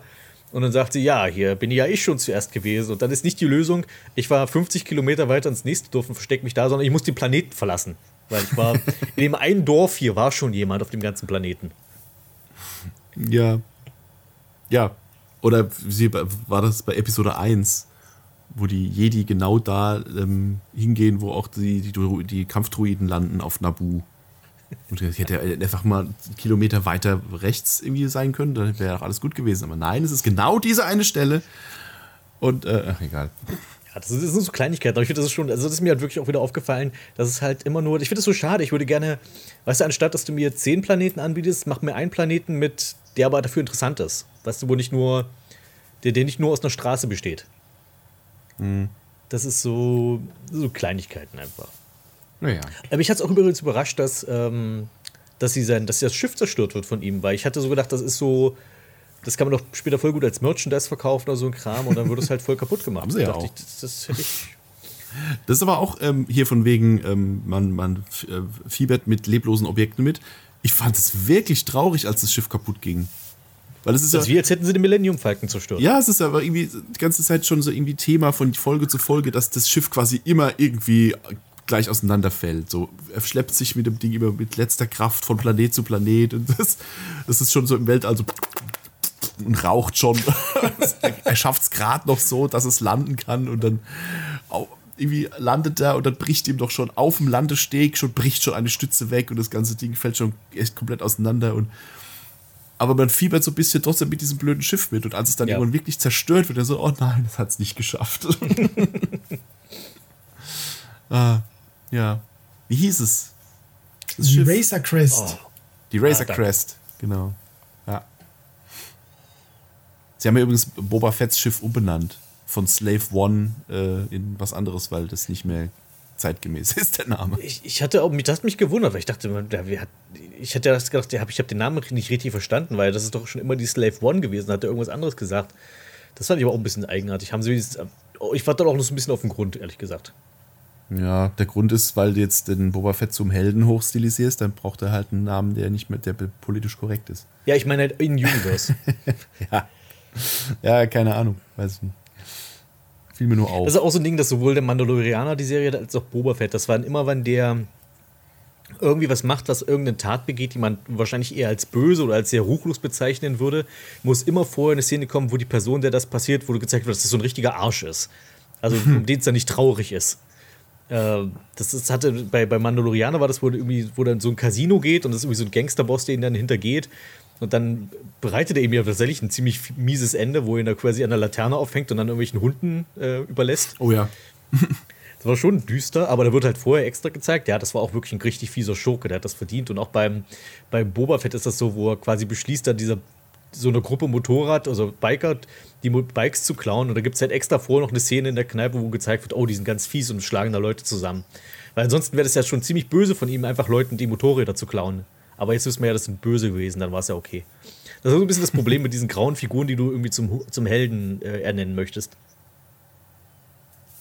Ja. Weil da musst du, die trauen sich dann das halt nicht durchzuziehen, dass der dann halt auch mal Entscheidungen trifft, die vielleicht nicht heldenhaft sind. Ja. Da- Dafür ist, ich glaube, dafür ist dann Star Wars auch ein bisschen zu. Ja, also es hat sich, will sich dann doch ein bisschen zu sehr an die breite Masse richten und das ist dann auch okay. ja. Ich fand es übrigens ganz cool, dass die in Frage stellt, also die, die Kara, ähm, was passiert denn, wenn du deinen Helm absetzt? Kommen die dann nur töten dich? Und er so, nee, ich darf den Helm nur nie wieder aufsetzen. Und dass es eigentlich an sich simpel ist, aber halt für ihn eine große Bedeutung hat. Und da musste ich dann halt auch ein bisschen kichern, weil das ist halt eins zu eins äh, eine Luchador-Regel aus dem, aus dem mexikanischen Wrestling. Die haben ja alle diese Luchador-Masken. Und ähm, dort ist tatsächlich, da wird richtig streng darauf geachtet, wenn die quasi Luchador seine Maske äh, verliert oder wenn er sie absetzt, dann darf er die nie wieder tragen. Der muss dann für den Rest seiner Karriere unmaskiert bleiben. Da gibt es richtige Kommissionen, die das kontrollieren dort, weil das da so eine wichtige Sache ist. Und das ist halt dadurch, dass er ja auch ähm, äh, ein, ich glaube, er ist ja auch ein Latino, der, der Schauspieler drunter, dachte ich, ah, okay, da haben sie irgendwie quasi so ein bisschen mexikanischen Hintergrund mit eingebaut bei ihm. ja. Pedro Pascal. Kennt man Also die vielleicht Helmpflicht ist quasi, es ist eine Wrestling-Referenz. Okay. Ja, man muss ja auch dazu sagen, dass die, also für alle, die das vielleicht äh, nicht aus Clone Wars oder sonst woher kennen, die Mandalorianer sind ja keine Rasse. Das ist ja quasi eine religiöse Gemeinschaft im Wesentlichen. Also Mitglieder dieser Gemeinschaft nennen sich die Mandalorianer, aber das, ist, das können alles Mögliche sein. Er ist halt ein Mensch, aber die können darunter alles Mögliche sein. Hauptsache, Hauptsache es, passt ein, äh, es passt in den Helm. Ja, jetzt, aber ich glaube, die kamen ja mal vom Planeten Mandalore, der dann aber quasi, den sie verloren haben. Also ich glaube, das war schon mal ein eigenes Volk. Ä- Ähnlich wie die Sith, die waren auch eigentlich mal ein eigenes Volk und dann waren sie es halt irgendwann nicht mehr. Und dann war, konnte halt jeder, der irgendwie dunkle Kräfte hat, war plötzlich halt ein Sith. Sind halt eher die, die, die modernen Sith sind halt eher die Anhänger einer Idee. Ich glaube, es gibt ein Volk, die Sith, aber die haben, äh, die haben mit den Sith als die Anwender der dunklen Macht nichts zu tun. Ist ja auch minimal verwirrend nur. Ja, die, die in, in Knights of the Republic wurde es halt, da, da triffst du halt die Ur-Sith, also mit ihrem eigenen Heimatplaneten und so weiter noch. Und da wurde es halt so erklärt, dass die, die dunklen Jedi, die ersten, diese ersten dunklen Jedi, die sich vom Jedi-Orden abgespalten haben, um der dunklen Macht zu frönen, die sind halt dann gereist, um halt quasi irgendwo einen neuen Orden zu gründen. Und sie sind auf das Volk der Sith getroffen und irgendwie hat das dann gepasst, so von den Ansichten. Und deswegen sind es ja dann die Sith Lords, weil die dann quasi dann die Herrscher dieses Volkes wurden oder sowas. Ah, okay. Ja, gut. Wenn ich mich recht entsinne, aber ich glaube, irgendwie so wurde das erklärt. Ich glaube, das war Also- unbesehen. Ja, nehmen wir so. Und dann wurden die aber quasi halt irgendwann besiegt und deswegen sind die modernen Sith sind nicht wirklich Sith, aber die nennen sich halt so. Okay. Ich mir nur Ich werde, so vor, ich, werde sicher, ich werde sicher in den Kommentaren korrigiert werden, sollte ich jetzt hier Quatsch erzählt haben. Wahrscheinlich. Ich stelle mir nur gerade so vor, ne, wenn so alle Mandalorianer müssen halt diesen Helm tragen. Wenn dann so jemand kommt, der von der, der Rasse, wie zum Beispiel Darth Maul oder so, dahin kommt und sagt, ja, von der, von der Gesinnung her und so passt alles, aber mit deinen Hörnern hm, Ja, passt der Helm nicht. runterfeilen. Wie, wie Hellboy erstmal so absägen. Ach ja. Ja, und dann reden wir gerne über das, über das Serienfinale, ähm, wo es dann darum geht, den armen kleinen Grogu von dem fiesen Moff zu retten, mal wieder. Und da wird dann das Schiff gestürmt mit verschiedenen Charakteren. Und dann haben, hat er aber voll seine krasse Eliteeinheit aus Superrobotern, wo ich mir immer frage, Mann, hätte das, hat das Imperium die früher schon gehabt? Dann frage ich mich, warum sie überhaupt ihre Zeit bei den Sturmtrupplern verschwenden. Ja, das fragt man sich mittlerweile sowieso. Die haben ja scheinbar nur Nachteile. Ja, aber haben ja scheinbar trotzdem irgendwie diese komische Mandalorianer-Enklave dort auf Nevarro ja trotzdem platt gemacht. Fragt man sich auch, wie die das geschafft haben. Die haben ja eine ganze, eine ganze Enklave voller Mandalorianer und die Sturmtruppen sollen die besiegt haben? So, hä? Ja, aber man weiß ja mittlerweile, es gibt ja auch mittlerweile Death Trooper und wie die alle heißen. Also, ne? Dark Trooper. Und Jetzt mochte ich, dass der eine Scharfschütze gesagt hat, ich bin kein verdammter Sturmtruppler gewesen. Weil das war wie eine Beleidigung für ihn war. Ja, du wolltest vorhin zu groß zur, zur letzten Folge erzählen. Los, Michel. Erzähl ja, mir das, mehr. das, das große Finale. Und alle, die sich jetzt noch nicht spoilern lassen wollen, sollten jetzt gehen. das war halt wirklich was, der, einzige große, wirkliche Spoiler in, dem, in der ganzen Serie war halt wirklich der, der große Cameo im, letzten, im Finale der letzten Staffel, als dann tatsächlich der junge Luke Skywalker aufgetaucht ist. Und das fand ich sehr, sehr geil gemacht, muss ich sagen. Also es wurde ja erst so, es kommt, es, die, sie, es kommt ein unidentifizier, un, in, unidentifiziertes Schiff angeflogen und sie wissen nicht, wer ist das jetzt? Und oh Gott, es hat angedockt und wer kommt da jetzt? Und dann kommt da diese Gestalt mit der schwarzen Kapuze, ne, was zu dem Zeitpunkt hätte ja alles mögliche sein können, weil die schwarze Kapuze ist ja erstmal normalerweise das Zeichen von, äh, von Sith. Von Schurken. Kanon von Star Wars und dann auf einmal das grüne Laserschwert und es ist halt einfach der der junge äh, Luke Skywalker, der halt nach dem äh, nach dem Fall des Imperiums halt weiter seinen, seine Karriere als Jedi verfolgt hat und jetzt da zu Hilfe eilt und das war sehr sehr geil gemacht, muss ich sagen. Ja, Und er sah auch gut aus, so Ja. vom dieses äh, diese Mischung aus äh, Verjüngungs die De-Aging Technik und ähm, ich weiß nicht, wie sie es gemacht haben. So eine ganz komische Mischung an CGI-Techniken, die sie da verwurstelt haben. Jedenfalls sah der wirklich gut aus, muss ich sagen. Ja, die hatten, glaube ich, einen Schauspieler, der ihm zumindest ähnlich sieht und da haben sie dann quasi so das verjüngte Gesicht so draufgelegt. Mhm. Max, weißt du, wie Also- sie es gemacht haben? Ja, Zufällig? äh, genauso wie der hat, es hat ein Double gegeben, der hat die ganze Rolle gespielt und dann haben, dem haben sie schon mit äh, Prosthetics ein bisschen rum, äh, rumgetan im Gesicht, eben dass es schon ein bisschen nach einem äh, Mark Hamill ausschaut. Äh, der hat da alle Szenen eingesprochen und so weiter und später hat dann eben der Mark Hamill noch einmal mit Mocap sein Gesicht äh, aufgenommen, wie er die Dialoge einspricht und das haben sie übereinander gelegt und abgemischt und do- so ist halt der junge Luke zustande gekommen. Das war ja im Wesentlichen, wie sie es mit Tarkin, glaube ich, gemacht haben bei Rogue One, was, glaube ich, dasselbe Prinzip. Genau, da Genau, hatten sie ja. auch einen, einen Körperdouble irgendwie, ja. Also es gab ja eine Zeit lang das Gerücht, dass Sebastian Stan den äh, Mark Hamill gedoubelt hat, weil der ihm auch mit, mit ein bisschen äh, kosmetischem Nachbearbeiten auch tatsächlich ähnlich sieht. Also hier der äh, Winter Soldier. Da gibt es auch so, so, ähm, so Montagen im Internet, wo sie sich so nebeneinander gestellt haben und sagen, dass hier, also sie könnten, ähm, es gab ja auch ganz viele Rufe, die gesagt haben, ja, wollen eine, eine Luke Skywalker-Serie mit Sebastian Stan als Luke und so. Und dann denke ich so, ja, okay, wenn sie das unbedingt machen wollen, das könnte man tatsächlich, also optisch könnte ich das verkraften, wenn der den spielt. So. Aber er war es tatsächlich nicht, es war nur ein Gerücht. Aber ja, also das Auftauchen von Luke fand ich wirklich sehr, sehr schön. Das war nicht zu aufgesetzt. Ähm, es war wirklich sehr stimmungsvoll gemacht. Es war auch nicht so, er, er sagt auch jetzt gar nicht mehr so arg viel. Er steht einfach nur sehr würdevoll da und hat sein, seine schwarze Kapuze und sein grünes Laserschwert. Und ah, es kam so ein bisschen äh, Rückkehr der Jedi-Ritter-Vibes auf, tatsächlich. Ja. Und den haben sie auch, ähm, er hatte schon auch einen beeindruckenden Auftritt. Wir haben, wir haben in der Folge gesehen, wie quasi Mando mit einem dieser Roboter halt wirklich alle Hände voll zu tun hat und alle, alle ähm, Register ziehen muss, um überhaupt einen zu besiegen. Und dann kommt halt Luke und äh, zerfetzt halt die ganze Einheit, als wäre es nichts. Einfach um dann nochmal zu sehen, wie quasi auch mal der Abstand ist von, von, von Lukes Können, also von Lukes Macht im Gegensatz zu, de, zu allem, was, was alle anderen zu bieten haben. Und ähm, ja, und ich fand es auch ein, ein, ein gelungenes i-Tüpfelchen. Ich glaube, das hättest du, wenn das jetzt einfach mal so mittendrin in der Serie passiert, äh, passiert wäre, hätte ich, glaube ich, irgendwie so gedacht, ach, muss das sein? Aber so als großer Abschluss, dann nochmal so die größten Helden des Star Wars-Universums nochmal auftauchen zu lassen, das fand ich war, das hat die Serie auch nochmal ein bisschen legitimiert. Legitimisiert, wie auch immer. Genau. Den größten Helden des Star Wars-Universums zum Zeitpunkt, als er wirklich auch am, also auch für den Zuschauer so den, den Höhepunkt erreicht hatte, weil Ja. Und auch So wo er am allerdringendsten gebraucht wurde. Und es nicht einfach Ja. nur, ey, jetzt ist halt Luke da, sondern okay, jetzt ist halt wirklich mit dem Rücken zur Wand. Man weiß nicht, wie die da rauskommen sollen. Und dann dafür jetzt ist der Moment, wo der Held kommen muss. Ja. Nee, ich meine aber jetzt auch so, ich meine, so schön es war, dass der alte Luke nochmal in den, in den Sequel-Filmen aufgetaucht ist. Zu dem Zeitpunkt bei Rückkehr der Jedi-Ritter war einfach der, der Held, Luke Skywalker. Und so wie, er, so wie man ihn da zuletzt gesehen hat im Film, dass er in dieser Version nochmal aufgetaucht ist, war wirklich, wirklich sehr, sehr schön. Und sich dann dem, dem kleinen Grogu annimmt. Ich glaube, man lernt auch in dem Moment erst, dass er Grogu heißt, oder? War das nicht, war das nicht so? nee, das lernt man schon bei der Ashoka Der, oder wie sie bei der hieß. Ahsoka. Ah, stimmt, weil sie kann mit der Macht irgendwie mit ihm Kontakt aufnehmen und sie sagt ihm dann, dass er, wie sein richtiger Name ist, ja. Ja.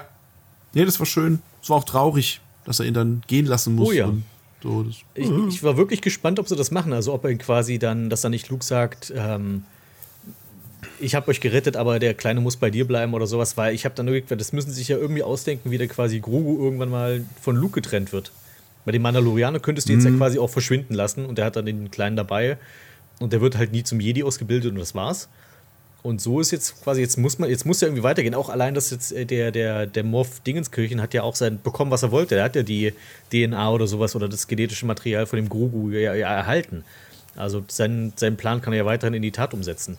Und auch da, denke ich, muss ja irgendwie noch was kommen, dann irgendwie in künftigen Serien oder wie auch immer. ja. Also ich muss sagen, so toll ich diese Dynamik fand mit Mando und Grogu, ich wäre jetzt nicht böse drum, wenn sie es dabei belassen jetzt. Weil je mehr du von Grogu jetzt zeigst, desto mehr kommen sie in die Bredouille, ihm also mehr Details über ihn raushauen zu müssen, weil er kann nicht ewig dieses ähm, sprachlose kleine Wesen sein, das einfach nur putzig aussieht. Ähm, es, ging, es wurde ja dann noch etabliert, dass der wirklich krass mächtig ist und wo er dann in diesem Jedi-Tempel da sitzt und da meditiert und das sah zwar komisch aus, ehrlich gesagt. Wie, so eine Leucht, wie diese Lichtsäule, in der er da sitzt und so. Ich finde es immer seltsam, wenn die Macht visualisiert wird mit so, mit so Leuchtgedöns, aber naja, ist egal. Ähm, Aber er war halt zwei Staffeln lang, war der einfach nur dieses süße Kerlchen, der nicht reden kann und von dem er einfach nur weiß, dass ihm mit ihm irgendwas ist. Er hat halt ein Geheimnis, er ist halt krass mächtig und ne. Und je mehr du von dem jetzt zeigst, desto mehr kommst du in die Bredouille, mehr von ihm preisgeben zu müssen. Und ich glaube, ich will das nicht wissen. Mir reicht es so. Da ist, da ist jetzt halt dieses, dieses Kind und der ist wahrscheinlich die Hoffnung für die helle Seite der Macht, für die Zukunft, bla bla bla bla. Reicht mir.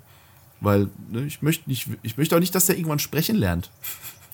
Ich mag dieses, ne, wenn er nur so, lüst, so, so niedlich quietscht und so, das reicht mir. Das nächste Mal, wenn er dann auftaucht, ist dann so Luke total verzweifelt, weil er diesen äh, pubertierenden äh, Grogu am Hals hat, der, der ständig sich in seinem Zimmer einschließt und dann irgendwie da laut John Williams hört. Die Metal-Version von der Cantina-Band. Dann klopft Luke immer an. Ich möchte lieber Danny Elfman, verdammt. Über was Vernünftiges.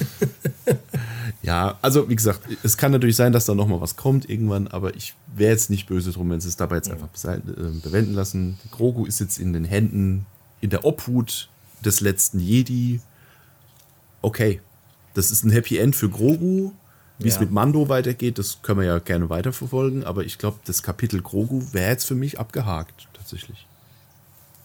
Weil sonst Ich kommst du wieder in Richtung der- Macht der- und der Move, ah, dann geht es dann doch wieder um Jedi und die Macht und so. Lass, lass mal hier im Western-Setting bleiben, das ist schon okay. Aber die haben es halt extra so aufgebaut bei, also zumindest bei Grogu stimme ich dir zu, aber bei dem, was quasi Moff Gideon macht, das finde ich, muss noch irgendwann aufgelöst Ja, ja. werden, weil das wurde dann zu oft ange angespielt. Also, die finden ja auch dann auf Nevarro da diese äh, vergessene imperiale Basis, wo sie quasi Experimente gemacht haben und irgendwelche, oh, hier wurde irgendwas gemacht mit irgendwie dem, mit dem DNA-Bereich oder mit dem Blut oder was auch immer gemacht hat. Äh, ist euch aufgefallen, dass der, der Wissenschaftsdude irgendwie komplett verschwunden ist in, in der Serie? Also die, dieser eine, der ganz am Anfang irgendwie Grogu mag, aber vom Imperium gezwungen wird, da zu forschen. Und dann, dann finden die den, glaube ich, also die, die nehmen den ja, die retten den irgendwann mal vom Imperium und ist der bei, bei, ähm, bei, bei Mando mit auf dem Schiff und danach, wenn die quasi ins Finale geht, ist der einfach nicht mehr da. Ist aber verschwunden. Also auch wahrscheinlich hinten in Kryptonit eingefroren in der Zeit. Also, dass man da keinen Unfug macht. In Kryptonit, dass er nicht von Superman abgeholt wird. Ist es nicht Kryptonit, was wo die den einfrieren, Carbonit. die Leute, die. Carbonit, okay. Carbonit. Ja, schon, schon korrekt sein hier mit deinen ausgedachten äh, Fantasy. Ja, wenn wir, schon, äh, wenn wir schon die ganze Zeit über Marvel reden, dann kann ich auch noch Superman mit einbringen. Zwar, zwar DC. Ja, das war, das war jetzt ein beabsichtigter Fauxpas. Schade, Ah, dass ihr ja, auflegen ja. lasst. Ich wollte, Entschuldige. ich wollte die Kommentare anheizen. Möge, möge die Macht mit dir sein und äh, lebe lang und in Frieden. Ja, genau. Du bist ein Jedi Harry. Ja, irgendwie mal. Jean-Luc Picard. Ach ja. Ja, äh, wie gesagt, ge- ist denn schon was bekannt, wie es weitergehen könnte? Also klar, jetzt ist gerade Boba Fett am Start und so und es ist bekannt, was es noch für andere Star Wars Serien geben wird, so mit hier ähm, Cassian Endor kriegt eine eigene Serie und äh, was war denn noch alles angekündigt? Ich glaube, eine Obi-Wan-Serie. Obi-Wan-Serie. Da, da wird wahrscheinlich da nichts, also das wird wahrscheinlich dann eher in der Vergangenheit spielen, nehme ich mal an. Ja, es wird ja von Ewan McGregor gespielt, insofern ist es ein. Es Ach spielt, so, glaub okay. Ich, ich hätte jetzt gedacht, okay, das geht jetzt quasi vor Episode 1 oder so. Ich wusste, weil wir erleben doch fast das komplette Leben von. Nee, ich glaube, es spielt sogar dazwischen, also zwischen drei und vier. Also was hat, ich, ich oder? Ich weiß es nicht. Ich glaube, Ja, es geht also darum, in was, was hat Obi-Wan gemacht, nachdem. Genau, äh, in der Kurzbeschreibung zur Serie steht nur, äh, dass er eben auf Tatooine lebt und eben ein wachsames Auge über Luke Skywalker und eben über die, ah, was ist das, Feuchtigkeitsfarm äh, wirft und halt seine Abenteuer auf Tatooine. Und äh, wie heißt der Anakin Skywalker, Schauspieler Hayden Christian Church, bla, irgendwie, hat da irgendwie eine Nebenrolle als Darth Vader, keine Ahnung. Yay, Hayden Christensen taucht auf. Yay. Ja, es ist Und eine super, Serie, die wieder auf Tatooine spielt. Woo!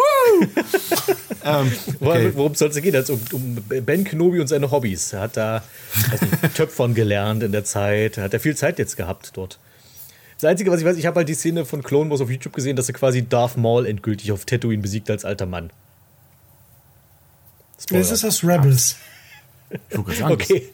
Das, ist doch die, das, also die Szene gibt es doch in Rebels, dachte ich. Genau, ja. halt ich vielleicht- nicht auseinanderhalten, Vielleicht, Serie, vielleicht also. nehmen sie das nochmal mit auf in die, in die Realserie oder so. Einfach weil es cool ist, den nochmal in Real. Ja, keine Ahnung. Also, ja, Obi-Wan-Serie. Aber ist, ist irgendwas bekannt wegen der dritten Staffel Mando? Oder, also, ich meine, klar, wir nehmen jetzt quasi Boba Fett als dritte Staffel irgendwie. Also für mich Aber- fühlt sich das jetzt wie die dritte Staffel an, aber ich Ja. habe noch nichts so. Also ist ja auch immer so ein bisschen schwierig bei diesen, bei diesen ganzen Serien, die jetzt auf diesen, diesen Streaming-Portalen laufen. Die werden ja auch dann mal schneller gecancelt, als man gucken kann. Gecancelt? Ach so, weil sie. ähm, Na, Ich, hab- ich kenne nur diesen, diesen Running Gag irgendwie, dass Netflix irgendwie von allem eine Staffel 1 macht, aber dann irgendwie nie da fortsetzt oder sowas. Ja, gut, Netflix macht das so. Die probieren halt viel rum und wenn es halt nicht ankommt, dann lassen sie es halt. Aber Disney ist da ja nicht so. Die sind ja, die planen das ja schon relativ weit im Voraus immer. Und ähm, es kann sein, dass sie mal eine Serie in Planung haben, wo sie dann merken, so, äh, irgendwie passt das jetzt doch nicht so ganz in den, in, in den Kram und dann produzieren sie die gar nicht erst. Aber ich glaube, wenn sie mal damit anfangen, dann ist das schon von langer Hand geplant und äh, wird dann auch durchgezogen irgendwie. Ähm, Nee, Ich so grad wüsste ich jetzt lustig. nicht, Also, ja. Ich finde es sogar lustig, dass, mir, dass sich jetzt so langsam rausstellt, dass auch da die Serien jetzt so langsam alle miteinander irgendwie verzahnt zu sein scheinen. Also sofern es Sinn macht. Also die Cassian Endor-Serie wird wahrscheinlich nicht mit Boba Fett irgendwie zusammenhängen, weil da irgendwie ein paar Jahre dazwischen liegen. Obwohl, nee, ist gar nicht wahr. Nee, vergiss es. Cassian Schon. Endor ist ja aus Rogue One. Das sind auch tatsächlich nur ein paar Jährchen. äh, ein paar Jährchen dazwischen. Das könnten wir tatsächlich auch miteinander verknüpfen irgendwie. Aber ja, das, das, am Anfang dachte man so, okay, das ist ja eine Boba Fett-Serie und es gibt eine Obi-Wan-Serie und es da, da, da, da, da. Und dass man jetzt so langsam merkt, okay, irgendwie ist es dann doch ein großes Ding, was irgendwie zusammenhängt. Man hat zum Beispiel hier bei Boba Fett gerade eine Serie, äh, eine Folge gehabt, die spielt zeitgleich zu einer Folge Mandalorian. Genau. Hm. Was man so zwei, drei Stellen merkt, okay, da passieren gerade im Hintergrund Sachen, die sind bei Mandalorian irgendwie passiert. Und finde ich ganz nett. Also, wenn das am Schluss vielleicht auch irgendwo Sinn ergibt, dass das alles zusammenhängt. Das wäre nicht blöd, wenn sie das so mit, mit der Brechstange machen, dass das unbedingt irgendwo was mit der anderen Serie zusammenhängt. Aber wenn es irgendwie Sinn ergibt, warum nicht? Nicht ganz cool. Ich wollte nur sagen, also während ihr da geredet habt, wie was dritte Staffel, dritte Staffel wird aktuell gedreht und soll in der zweiten Hälfte 2022 äh, bei Disney Plus erscheinen. Weißt du, da redet man sich den Mund fusselig und der weiß das die ganze Zeit schon. Mensch. Wie, wie gesagt, ich sitze da und nick. Ich nicke die ganze Zeit, grinse über beide Ohren. Oder schüttelt lass- den Kopf über unsere Unwissenheit. Lass uns doch nicht so ins Messer laufen, Mensch. Okay, also dritte Staffel Mandalorian, dann äh, können wir uns ja darauf freuen, wenigstens. Wie gesagt, ich bin da nicht so drin in. Star Wars, was da alles ange, angekündigt ist und so. Ich, ich, ich sehe da immer mal wieder dieses, was sie auch bei Marvel immer machen, dieses, dieses Bild, wo sie dann so alle Logos von allen noch zu kommenden Filmen und Serien schon mal so auf ein Bild, wo ich denke, so, ach du liebe Zeit. Ähm, aber ja, wie gesagt, ich bin da bei Star Wars. Ich, ich lass mich überraschen, was da kommt und äh, konsumiere das so weg. Eine Folge pro Woche. Genau. Das finde ich momentan auch ganz angenehm. Kommt da jeden Mittwoch so eine neue Folge und dann, ach, cool, jetzt mal wieder eine Mittagspause in Boba Fett und dann ist wieder okay. Meine Frau hasst das. Meine Frau mag So. lieber so äh, eine, eine Serie hintereinander weggucken. Das mache ich zwar manchmal auch ganz gern. Das hängt immer von der Serie ab, tatsächlich. Bei Star Wars fände ich es jetzt okay, die so äh, am Stück zu gucken, aber ja, prinzipiell äh, ist, es, ist es ganz nett, eine Folge pro Woche, aber wie gesagt, ich muss dann jedes Mal so, und wie viele Folgen können wir heute gucken? Eine.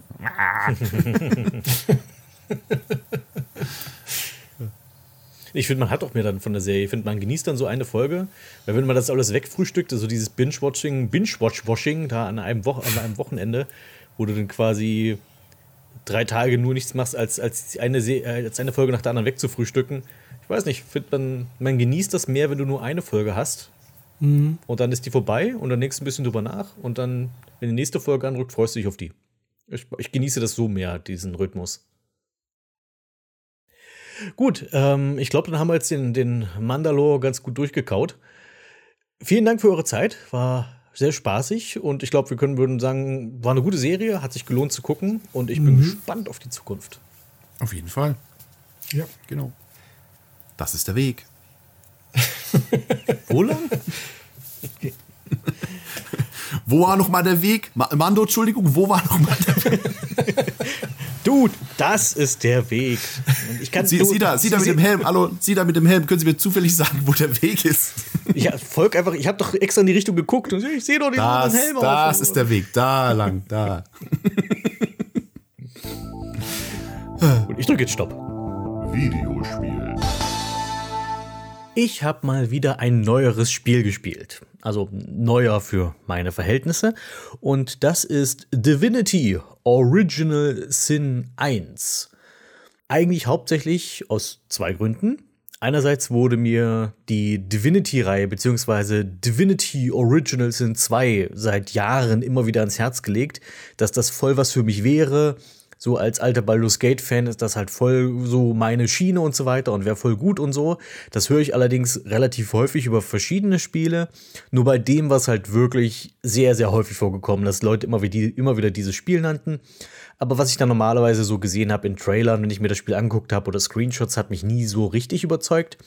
Was mich dann aber überzeugte, war, dass das Spiel einen lokalen Zweispieler-Koop hat, bei dem sich jeder Mitspieler einen eigenen Helden erstellt und dann erforscht man zu zweit diese Fantasy-Welt. Und das ist genau etwas, wonach ich gesucht habe, weil im privaten Umfeld ist das immer mal wieder ganz nett, einfach mal wieder ein Rollenspiel mit jemandem auf der Couch spielen zu können. Das ist genau mein Ding. Und deswegen dachte ich, okay, ich nehme es mal ernst, die Empfehlung, und hol mir das. Beziehungsweise ich fange halt mit Teil 1 an. Weil ich, wenn, dann möchte ich auch was von der Handlung haben und die verstehen. Wenn ich mit Teil 2 anfange, vielleicht kapiere ich das ja dann nicht und so weiter. Jetzt, wo ich äh, Teil 1 durch habe und Teil 2 schon ein bisschen weiter gespielt habe, ist diese Befürchtung, wäre die unbegründet gewesen, weil ich finde, Teil 2 könnte man wahrscheinlich auch gut spielen, ohne Teil 1 zu kennen. Aber nun habe ich erstmal Teil 1 gespielt und den noch durch. Also rede ich darüber in Radio Zockerbude. Für die, die das Spiel nicht kennen, nur ganz im Allgemeinen, es ist wie gesagt ein Rollenspiel, bei dem man sich eigene Helden erschafft und im Grunde genommen die Welt retten geht. Du läufst in Echtzeit durch die Welt und wenn es dann zu Kämpfen gegen Monster kommt, schaltet das Ganze um in einen rundenbasierten Kampf. Also du, es, gibt, es gibt keinen eigenen Kampfbildschirm, es findet alles auf der Map statt, auf der man auch rumläuft. Aber sobald ein Kampf startet, ähm, gibt es dann halt natürlich so einen Balken, wer wann dran ist, zu welchem Zeitpunkt und dann kannst du deine Aktionen ausfüllen. Du hast verschiedene Aktionspunkte, die du dann verbrauchen kannst, wenn deine Figur dran ist und dann sind die Gegner dran und so weiter. Also rundenbasiert wer Videospiele kennt und schon mal so ein Spiel gespielt hat, der kommt da sofort rein. Also ich hatte mich sofort an ähm, Pool of Radiance erinnert gefühlt, was ich fand, was so gameplaymäßig sehr ähnlich war, wenn auch natürlich weitaus primitiver. Ich glaube, was so das interessanteste Gimmick am Gameplay ist, ist, dass die, die Umgebung äh, stark mit einbezogen wird bei den Kämpfen. Das heißt, dass zum Beispiel, wenn ein Gegner in einer Pfütze steht, also oder es regnet oder er steht sogar nach seiner eigenen Blutpfütze und du haust dann einen Blitzzauber drauf, dann ähm, leitet die Flüssigkeit den Blitz und verstärkt das Ganze noch und es kann zu Statuseffekten führen. Und das gibt es für verschiedene Dinge. Also, dass du, wenn in der Umgebung irgendwas ist, was die Umgebung verändert, sei es eine Rauchwolke, eine, weiß nicht, eine Giftpfütze, Schleim, Öl, sonst was, und du haust dann da mit einem Zauber drauf, der mit diesem Element in irgendeiner Art und Weise reagiert, dann kannst du das für den Kampf nutzen. Und das fand ich war somit der interessanteste Aspekt am Gameplay und einen, den du auch auf jeden Fall ausnutzen solltest, wenn du in diesem Spiel vorankommen willst. Es ist etwas, was ich am Anfang unterschätzt habe. Ich habe sie einfach mal blind losgespielt und ähm, hatte am Anfang so ein bisschen Schwierigkeiten, in das Spiel reinzukommen. Also, beziehungsweise der ganze Anfang ist an sich viel zu einfach. Also dieser Prolog, du startest an so einem Strand und läufst dann los und dann kommst du in die erste Stadt. Und nachdem du das ist dieser ganze Anfang, da kann dir im Wesentlichen nicht viel passieren. Also auch was du dort an die paar Gegner, die du triffst, sind nicht der Rede wert. Aber dann, sobald du die Stadt verlässt, wird schlagartig, finde ich, ganz schön knifflig. Ich weiß nicht, ob das anderen auch so ging, aber du hast halt immer noch deinen pupsigen Level 1 Helden oder sowas und jede untote Gruppe, jeder Ork, der dir begegnet, ist an sich schon gleich eine Begegnung, die dich an den Rand des Todes bringen kann, beziehungsweise bei dem du halt wirklich knallhart kämpfen musst, um das zu überleben. Und ich hatte das Gefühl, dass das Spiel umso länger es dauert, umso einfacher wird es, was eine sehr seltsame Kurve darstellt die Schwierigkeitskurve sollte ja normalerweise schwach anfangen und dann steigen. Und bei Divinity 1 fand ich, oder Original Sin 1, weil es gibt ja verschiedene Divinity-Spiele, ähm, fängt das sehr niedrig an, springt dann schlagartig sehr hoch, sobald du die erste Stadt richtig verlässt. Und dann sinkt es kontinuierlich. Und ähm, auch so auch die späteren Kämpfe im Spiel, auch wenn die sehr umfangreich werden, ich fand, äh, ich fand, das Spiel war zu keinem Zeitpunkt so schwierig wie der Anfang, wenn du das erste Mal die Stadt verlässt. Und äh, du quasi in alle Richtungen zwar erstmal gehen kannst, du hast viele Richtungen offen, in die du erforschen kannst, aber in allen Richtungen gibt es Gegner, die dir erstmal den, äh, das Popöchen aufreißen werden. Und du musst so die paar Gegnergruppen finden, an denen du erstmal deine Erfahrungspunkte erheischen kannst. Oder dir nach und nach erstmal gutes Equipment erarbeiten kannst, weil du startest sehr nackig. Eine Sache, die ich anfangs sehr unterschätzt habe, ist die Zauberei. Ich habe eben erklärt, Zauber sind wichtig, um mit diesen ganzen Umgebungseffekten zu interagieren. Das ist aber nur die eine Seite der Medaille, die aber auch wirklich wichtig ist, dass du Zauber kannst. Die andere Seite ist, dass die Zauber, ich finde, die Magie ist sehr, sehr mächtig in diesem Spiel. Ich hatte mit der Gruppe, mit der ich gestartet bin in diesem Spiel, das war eine Low-Magie-Gruppe, sprich eher auf Kämpfen, also Nahkampf und Fernkampf spezialisiert und nur wenig Magie eigentlich und hatte damit echt arge Probleme. Und dann habe ich einmal einen der NPCs, also einen der Gefährten, die sich anschließen können, habe ich mal ausgetauscht gegen einen Magier, der da in der Stadt rumrennt. Ich glaube, Jahan hieß der oder sowas. Und sobald ich den im Team hatte, wurde das Spiel schlagartig einfacher. Weil der hat die ganzen Zauber, die er dabei hat, du kannst ja irgendwie gegnerische Gruppen schon so direkt in der ersten Runde hart schwächen oder direkt ausschalten mit ein paar gezielten Zaubern. Das kann in, in weiß nicht, in Bogenschütze oder sowas gar nicht leisten. Von daher ähm, eins dieser Spiele, bei dem die Magie fast übermächtig ist und ich auf jeden Fall empfehlen würde, einen Magieanwender vielleicht sogar selbst zu spielen. Jetzt, wo ich, ich bin gerade noch mitten in Teil 2, deswegen ich will mich da noch nicht zu sehr äußern, da habe ich das Gefühl, dass es ausgeglichener ist und dass dort quasi jede Klasse etwa gleich gut im Kampf ist und seine Vor- und Nachteile hat. Und in Teil 1 war es eher so, dass ich das Gefühl hatte, dass die Magier deutlich im Vorteil waren gegenüber den Kriegern und Schützen und so weiter. An sich spielte sich das Spiel dadurch ganz entspannt, dass es nach hinten hin immer einfacher wurde. Aber ich muss auch zugeben, dass ich so im letzten Viertel, die letzten 20, 25 Prozent des Spiels schon wirklich anfing, mich zu langweilen. Und das fand ich sehr schade. Ich war am Anfang sehr skeptisch, was das Spiel angeht. Ich finde, es hat einen sehr langsamen, etwas zähen Einstieg. Und sobald du aber so, sobald es ein bisschen flutscht, sobald du deine ersten paar Level-Ups bekommst und dich so ein bisschen freier in der Welt bewegen kannst, macht's wirklich Spaß. Und nach hinten hin, mir fehlte irgendwie die Herausforderung. Die Kämpfe werden einfach nur länger, aber nicht schwieriger. Wie gesagt, ich fand, sie wurden eher einfacher. Aber die Gegner haben halt, um quasi schwieriger zu sein, in Anführungszeichen, einfach immer mehr Lebenspunkte. Das heißt, die Kämpfe werden zwar nicht schwieriger, sondern einfach nur länger. Und das finde ich ist eine fatale Sache. Also es gab so ein paar Bosse später im Spiel, wo ich wirklich lange dran gesessen habe und nicht, weil ich je an einem Punkt war, wo die mich fast besiegt hätten oder sowas, sondern einfach nur, weil du fährst halt so deine Routinen ab. Du hast irgendwann so dein eingespieltes Team aus vier Leuten, du weißt, was jeder so in etwa im Kampf macht und das spulst du in quasi jedem Kampf einfach wieder runter. Du guckst auf die Umgebung, ähm, überlegst dir kurz die Reihenfolge, was deine Figuren machen, und dann machst du das immer wieder. Und es gibt zum Beispiel, es gab Kämpfe im Spiel, gegen Gegner, die wahrscheinlich sehr schwierig angedacht waren, aber du hast teilweise dadurch, dass die Magie so mächtig ist, kannst du viele Feinde so sehr mit Statuseffekten paralysieren, dass die überhaupt keine Chance gegen dich haben und du hackst dann einfach nur nach und nach deren Lebensenergie runter, bis es irgendwann auf Null ist und es kann mal eine Viertelstunde dauern oder sowas, aber es ist zu keinem Zeitpunkt so, wo ich denke, oh Mann, mein Adrenalin kocht gleich über, dieser spannende Kampf oder so.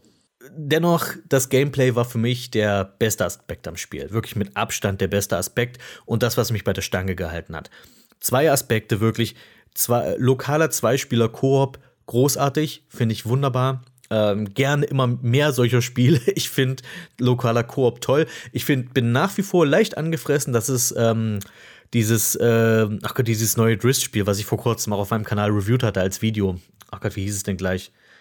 Dark Alliance hieß es, glaube ich, aber halt nicht dieses Baldur's Gate Dark Alliance, sondern einfach nur Dark Alliance Forgotten Realms. Ihr, ihr, wisst vielleicht, wovon ich rede, wo du Drist und seine Gruppe spielst. Da wurde ja auch quasi lokaler Koop angekündigt, der aber immer noch nicht da ist nach irgendwie einem Jahr oder länger und ich glaube auch nicht, dass der noch kommt. Das fand ich sehr, sehr bitter, weil das wäre etwas, was mich bei dem Spiel auch, da würde ich es jetzt wahrscheinlich immer noch spielen hin und wieder. Äh, aber bei Divinity, das so lokaler Koop äh, ist toll. Ich mag das. Und dass das Gameplay simple, gute Kernmechaniken hat, die Spaß machen, die dich lange bei der Stange halten. Ich hätte mir nur ein besseres Balancing gewünscht. Also den Schwierigkeitsgrad und das Balancing finde ich wirklich kritisch, dass es relativ knifflig ist reinzukommen und dann ist es nach hinten hin zu einfach. Ihr hört schon, ich habe so ein paar auch negative Punkte und das sind mitunter keine kleinen Punkte. Ich sag's hier an der Stelle schon mal, Divinity Originals sind eins, ist keins der Spiele, das jemals auf meiner Top-Lieblingsspiele aller Zeiten Liste landen wird. Ich weiß nicht, ob ich es jemals überhaupt noch ein zweites Mal spielen werde. Steht jetzt in meinem PS4-Regal. Das sollte ich vielleicht auch dazu sagen. Ich habe es auf der PlayStation 4 gespielt und zwar die Enhanced Edition für die Leute, die das äh, genauer wissen wollen. Ich sehe mich ehrlich gesagt nicht das Spiel nochmal spielen. Das liegt auch daran, dass ich nicht das Gefühl hatte, man hat hier und da zwar in, im Spiel zwar Entscheidungen, die man treffen kann, aber ich, ich, ich, hatte nicht das Gefühl, dass es irgendwie einen Unterschied macht, wie man sich entscheidet. Es gibt relativ früh eine Entscheidung, ob man irgendeine andere Figur anklagt, ob sie halt einen Mord begangen hat. Und man kann sich entscheiden, ob man sie anklagt oder ob man sagt, nein, das kann eigentlich nicht sein oder wir haben nicht genug Beweise es läuft im Endeffekt auf selbe hinaus. Also ist eigentlich egal, was du machst. Der, der, NPC wird sich dir gegenüber, dir gegenüber ein bisschen anders verhalten, aber dieser NPC ist für die restliche Handlung nicht mehr relevant, also eigentlich spielt es keine Rolle. Und so fand ich, waren noch in etwa die restlichen Entscheidungen im Spiel. Das führt mich auch jetzt direkt zu meinem ersten Kritikpunkt, also diese Tatsache, dass ich es auf der PS4 gespielt habe, denn ich vermute, es hängt damit zusammen. Und das sind die Speicher- und Ladezeiten die gehen einfach gar nicht. Die waren, also ich habe selten bei einem neuen Spiel erlebt, dass Laden und Speichern so unfassbar lange dauert. Ein Spiel an sich zu laden, wenn du es aufmachst oder so, meinetwegen, dass das ein bisschen braucht, bis es hochfährt und du richtig loslegen kannst, geschenkt. Aber dass ein äh, Quicksave und ein Quickload diese Namen absolut nicht verdienen, finde ich ein ziemliches Unding. Ihr kennt vielleicht die Situation in Rollenspielen, du hast irgendwie mehrere Dialogoptionen und du willst alle mal durchprobieren, weil dich einfach interessiert, was dann passiert und was die Unterschiede sind. Du speicherst also vorher, probierst die durch und lädst halt immer wieder. Das ist eine Sache, die würdest du dir in diesem Spiel zweimal überlegen. Weil das Speichern und vor allem das Laden, oh Gott, dauert das lange. Und das ist auf der PlayStation 4. Ich denke, das ist Next Gen und so. Ist, müsste das nicht einfach hier, ich müsste schnipsen und dann ist das Spiel da? Das ist total blöd. Ähm, das hat mich wirklich massiv gestört. Das hat, am Anfang konnte ich es noch verschmerzen, aber wenn du es halt über mehrere Abende, vielleicht Wochen spielst, das Spiel, das ist etwas, was mich sehr zermürbt hat und was ich auch nicht nachvollziehen kann. Und ich denke, es, es hat wahrscheinlich was mit der PS4-Version zu tun. Ich kann mir jedenfalls nicht vorstellen, dass PC-Spieler das einfach so dieses dasselbe Problem haben. Ein anderer negativer Aspekt ist das Sounddesign. Das, okay, zweierlei Punkte zum Sound.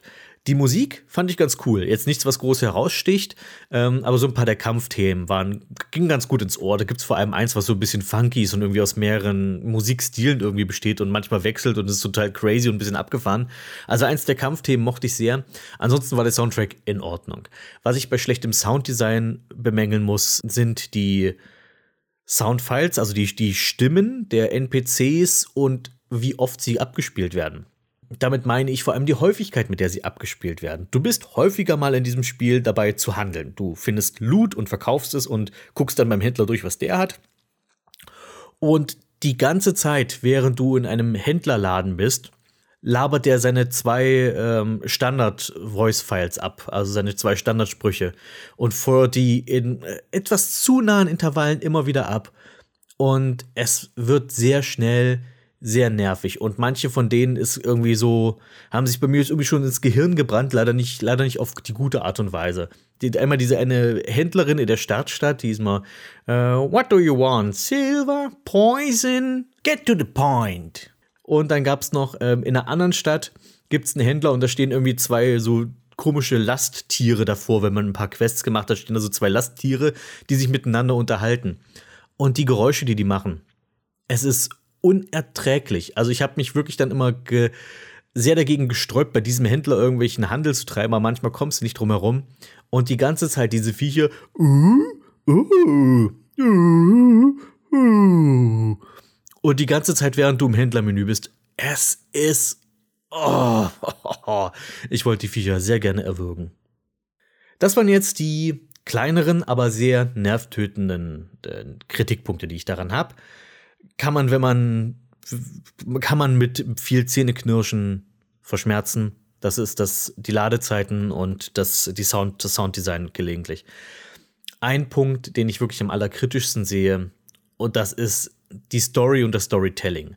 Wahrscheinlich ist die Geschichte gar nicht mal so schlecht, soweit ich sie mitbekommen habe. Aber die Geschichte, die Art und Weise, wie die Geschichte erzählt wird, ist so stümperhaft und uninteressant, dass ich halt nach einer Weile irgendwie angefangen habe, nur noch die, die, die, die handlungsrelevanten Dialoge durchzuklicken und gedacht, lasst mich zurück ins Gameplay. Das ist das Einzige, was hier gut funktioniert. Also die Geschichte und die Spielwelt waren super uninteressant für mich. Wenn ihr ein Rollenspiel spielt, hauptsächlich für die Story und für die Spielwelt, um darin abzutauchen, dann finde ich, dann kann ich dieses Spiel nicht weiterempfehlen. Wenn ihr Bock habt auf strategische, gute Kämpfe mit einem interessanten Gameplay, dann ist das Spiel in Ordnung. Aber es fängt halt erstmal an mit so einer mit so einer Textwand, mit irgendwelchem Expositionsschissel, mit Wörtern, mit denen man halt, zu denen man halt noch keinen Bezug hat. Die, ich weiß nicht, ob sie versucht haben, so ein bisschen die Dark Souls-Schiene zu fahren, weil da, bei Dark Souls hat man auch dieses Intro, bei dem man auch noch irgendwie kein Wort versteht. Und erst nach mehreren Playthroughs kapiert man, was da eigentlich abgeht. Ich weiß nicht, ob sie vielleicht sowas angedacht hatten, weil so kompliziert ist die Handlung nicht. Aber wenn du halt noch nichts von der Welt weißt, bringt dir dieses Intro noch nichts mit Quellen und Quellenmagiern und Quellenjägern und Schnillipulli und Bulli. Aber ja, jedenfalls, das fängt damit an, was jetzt nicht der beste Einstieg ist, finde ich jedenfalls. Es hat mich nur nicht so richtig gecatcht. Dann erfährst du, worum es im Grunde erstmal geht am Anfang, dass du, du, du bist halt irgendwie zwei Ordensleute, weil du hast halt zwei Hauptfiguren, weil es ja lokaler Korb ist und so weiter du hast an sich erstmal einen relativ simplen Auftrag in irgendeiner kleinen Stadt, irgendwo in der Provinz wurde ein Mord an einem Ratsmitglied begangen und du wurdest gerufen, um da zu ermitteln, was es, was es mit dem Mord auf sich hat, weil das irgendwie mysteriös ist und, und Schnickschnack. Und dann kommst du in den Ort und du redest mit den Leuten und du fängst an zu ermitteln. Und das ist eigentlich ein ganz netter kleiner Einstieg, um dich sozusagen in die Handlung zu führen und so dieses, den größeren Gesamtplot dir, dir zu erschließen. Und dann kommst du an den Schauplatz des Mordes und dann wirst du plötzlich ins Weltall teleportiert. Und ich war sehr irritiert. Das äh, geht mir immer so, wenn ich ins Weltall teleportiert werde, aus dem Nichts, während ich irgendwo in einem Fischerdorf stehe. Äh, also, wie gesagt, das, das Storytelling. Und dann bist du dann bist du im Weltall und dann gibt es erstmal irgendwie so einen komischen Gnom, der da, da oben lebt, mit seinem riesen Teleskop, der die Leere äh, über die, die Leere bedroht, das Universum, und er beobachtet es da und dann hast du irgendwie 12.000 Textboxen, durch die du dich durchklicken musst, mit furchtbar uninteressant geschriebenem Dialog. Und dann geht's weiter zur Herrin der Zeit oder sowas, die an dem Zeitteppich webt, wo irgendwie jetzt Fäden fehlen. Und dann hat die noch sehr viel Dialog. Ich kann euch nicht wiedergeben, was die erzählen. Ich weiß im Großen und Ganzen, worum es in dem Spiel geht, aber nicht anhand von dem, was mir diese NPCs erzählt haben. Das war so stümperhaftes Storytelling und wirklich nicht interessant dargestellt. Und dann hast du dich durch, diesen, durch diese Wände von uninteressantem Dialog geklickt und dann wirst du zurückgeschickt in ein Fischerdorf und musst halt in der Handlung weitermachen.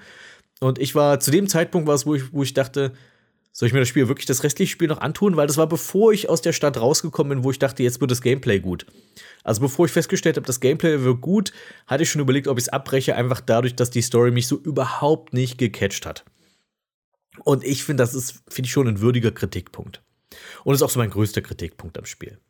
Und das deswegen, das ist etwas, wovor ich warnen möchte, bevor ihr euch dieses Spiel vielleicht selber holt.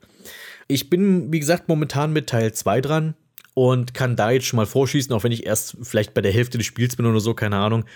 Das ist alles wesentlich besser dort. Also ich finde die Story immer noch nicht mega spannend, aber es ist auf jeden Fall besser erzählt. Ich kann, ich, ich kann die Charaktere benennen meistens.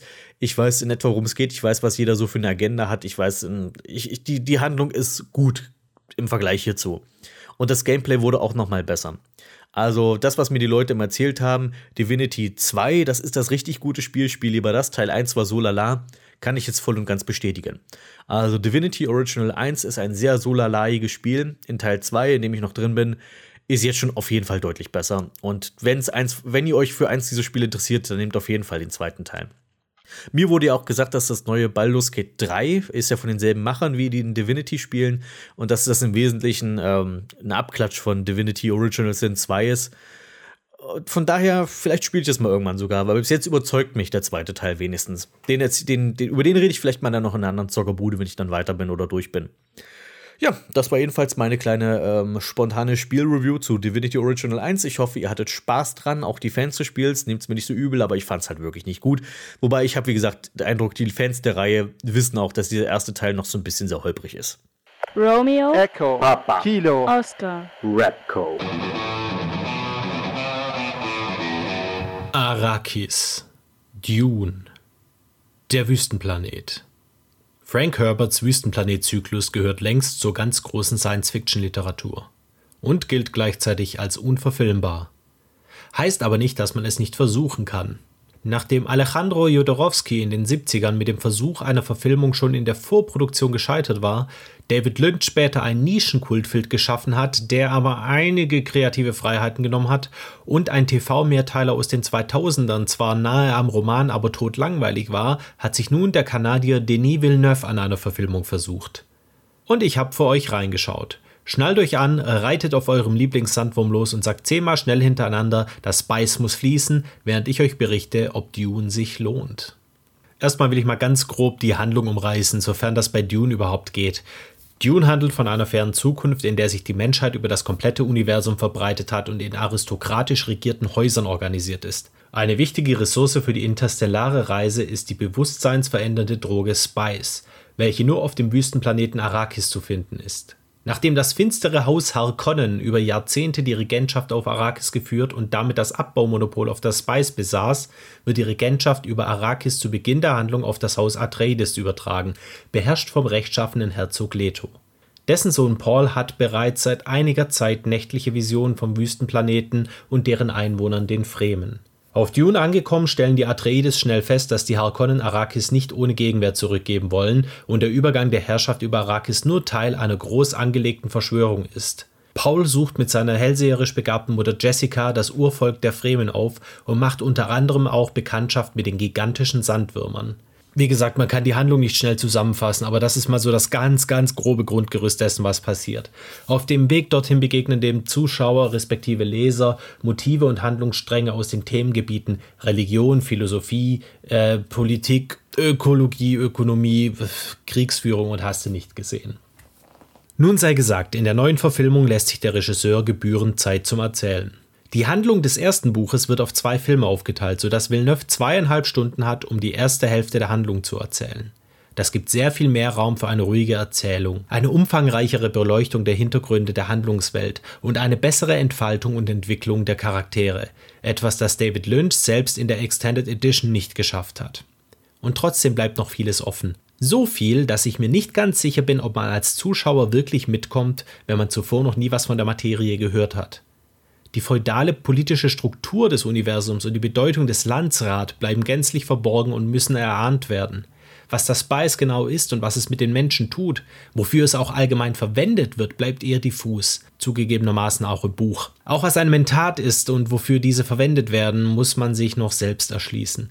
Fast hätte ich mir gewünscht, der Film wäre drei Stunden lang gewesen. Dann hätte man mehr davon unterbringen können. Die Handlung folgt vor allem Paul und Jessica. Einige Nebencharaktere tauchen kaum auf. So lernen wir nicht wirklich viel über Dr. Yue. Die Harkonnen tauchen nur in drei oder vier Szenen wirklich auf und zum Teil erfahren wir von einigen Charakteren noch nicht einmal die Namen. Eine der zwei ganz großen Stärken des Films ist aber auf jeden Fall die Inszenierung. Den Film als bildgewaltig zu bezeichnen wäre eine absolute Untertreibung. Alles ist gewaltig.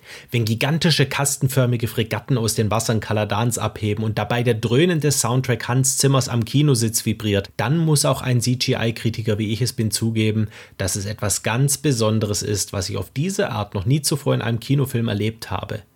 Der visuelle Stil möchte etwas steriler und realistischer als noch bei Lynch sein, geschweige denn bei Jodorowsky. Lynch hatte seinerzeit eher einen Barockstil benutzt, Villeneuve setzt auf Stahl und Beton. Der dadurch entstehende, eher karge Stil lässt die Welt technologischer erscheinen und nachvollziehbarer. Die Spy-Sammler und Carry-Alls wirken wie etwas, das tatsächlich funktionieren könnte. Endlich bekommen wir auch Ornithopter, die so funktionieren, wie ich mir einen Ornithopter vorstelle. Das hat dieser Film von allen Dune-Verfilmungen als erstes geschafft. Es entsteht ein bewegliches Kunstwerk. Jedes Bild ist wohlbedacht arrangiert und ein großer Genuss für Aug und Ohr. Wo ich oft finde, dass weniger mehr sein könnte, befand ich den Einsatz von CGI hier als durchweg angemessen. Insbesondere das Auftreten der Sandwürmer und der Kampf um Araken bleiben dabei in Erinnerung. Die zweite große Stärke des Films ist das ganz hervorragende Casting. Timothée Chalamet ist endlich mal ein Paul, dem man einen 15-jährigen Thronfolger abnimmt der seine noch kindliche Unsicherheit hinter aristokratischer Arroganz zu verstecken versucht. Lady Jessica und Hugh Leto wurden mit Rebecca Ferguson und Oscar Isaac großartig besetzt. Josh Brolin ist ein Top-Match für Gurney Halleck und Jason Momoa hat mich als Duncan Idaho positiv überrascht. Wenngleich ich mich frage, ob er die späteren Bücher alle gelesen hat. Denn wenn Denis Villeneuve die Dune-Reihe weiterverfilmen möchte, dann hat Jason Momoa die nächsten 15 Jahre einen sicheren Job. Dave Bautista ist endlich mal ein Raban, der nicht aussieht wie ein verfressener britischer Pauschaltourist, sondern mehr wie das Biest, als dass er geschildert wird. Von Baron Harkonnen sehen wir noch sehr wenig, aber Stellan Skarsgård macht einen genialen Job darin, den fiesen, sadistischen, maßlosen und super creepy Finsterling zu mimen. David Destmalchian als Peter de Vries finde ich einen derart großartigen Treffer, dass er mir trotz seiner geringen Screentime in Erinnerung bleibt. Die einzige Entscheidung, die ich nicht so ganz nachvollziehen kann, war Javier Bardem als Stilgar. Ich mag Bardem und schätze ihn als tollen Schauspieler, aber bei seinem Auftritt dachte ich mir nur, okay, dieser zottelige Zausel soll der große Anführer der Fremen sein? Ich denke, das wäre besser gegangen. Zumindest hätte man Bardem etwas anders in Szene setzen können. Die überraschendste Casting-Entscheidung ist, dass Liet Kynes mit einer Frau besetzt wurde. Und ich als eingefleischter Dune-Fan muss sagen, warum denn nicht? Es ändert nichts am Charakter, nichts an ihrer Handlungsrelevanz. Deshalb eine gute und erfrischende Entscheidung und von Sharon Duncan Brewster astrein gespielt. Jetzt gehen wir mal für kurze Zeit in die Spoiler Zone. Also, wenn ihr die Handlung von Dune noch nicht kennt, aber gerne unvorbereitet erfahren möchtet, was ich empfehlen würde, dann dürft ihr jetzt circa zwei Minuten nach vorne springen. Achtung, jetzt geht's gleich los. Letzte Spoilerwarnung und go! Der Film endet, sobald Paul und Jessica nach ihrer Flucht durch die Wüste auf die Fremen treffen, Paul Jamis im Zweikampf besiegt und alle gemeinsam in Richtung Siege Tabor aufbrechen. Das scheint mir ein guter Cut zu sein.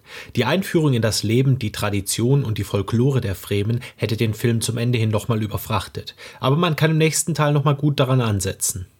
Zu Dr. Yue habe ich ja schon gesagt, dass man kaum etwas von ihm erfährt. Bevor er Leto verrät, taucht er nur zweimal auf und hat kaum Relevanz. Beides Male untersucht er Paul nur. Dadurch ist der Verrat kein großer Schock, eher ein, äh, okay, wer warst du gleich? In der Lynch-Verfilmung fand ich ihn sehr viel sympathischer und konnte seine Motive als tragische Figur deutlich besser nachvollziehen. Ansonsten störte mich noch die geringe Menge von Screentime für David Dasmalchians genialen Peter de Vries. Ein unglaublich gruseliger, aber genialer Psychopath, von dem ich gerne mehr gesehen hätte. Doch bevor man wirklich etwas von ihm mitbekommt, ist er tot. Das fand ich etwas schade.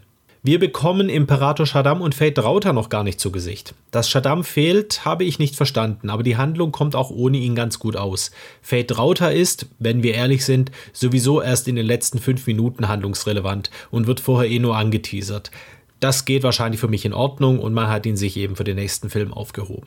Okay, die Spoiler sind vorbei, Spoilers over. Jetzt gehen wir zum Fazit. In Summe endlich mal wieder ein Film für die große Leinwand und das satte Soundsystem. Wer im Lockdown das Kino vermisst hat, der wird mit Dune einen Heidenspaß bei der Rückkehr in den Kinosaal haben. An alle Dune-Fans. Seid beruhigt, mit dem Originalmaterial wurde gut und fair umgegangen. Was unverfilmbar an der Vorlage ist, das wurde nicht angefasst. Es gab nur wenige künstlerische Freiheiten. Weitestgehend wurde die Seele des Originals sehr gut eingefangen. Ich bin mir fast sicher, Frank Herbert wäre mit der Darstellung zufrieden gewesen. Aber wie soll es auch anders sein, wenn immerhin Brian Herbert und Kevin J. Anderson als Berater zur Seite standen? An alle Nicht-Kenner von Dune, stellt euch darauf ein, dass ihr sehr verwirrt sein werdet. Der Lynch-Film hat die Lore deutlich besser erklärt. Es würde sogar helfen, eines der klassischen Videospiele gespielt zu haben, um zumindest mal ein bisschen Informationen über die Häuser, das Beiß, die Fremen, Würmer und Arrakis an sich zu haben. Es kann sein, dass man ohne Vorkenntnis relativ schnell abgehängt wird. Visuell und akustisch werdet aber auch ihr beeindruckt sein. Einzig Sorge macht mir die Tatsache, dass der zweite Teil noch nicht bestätigt wurde und daher auch noch gar nicht in Planung ist. Dafür muss der erste Film erst ein Erfolg werden. In Anbetracht des eher schweren Stoffes und der bereits mehreren Verfilmungen, die schon gescheitert sind, ist das halt einfach nicht sicher. So oder so hat der Film aber für einen neuen tollen Fakt gesorgt. Dudelsäcke sind ab jetzt offizieller Dune-Kanon.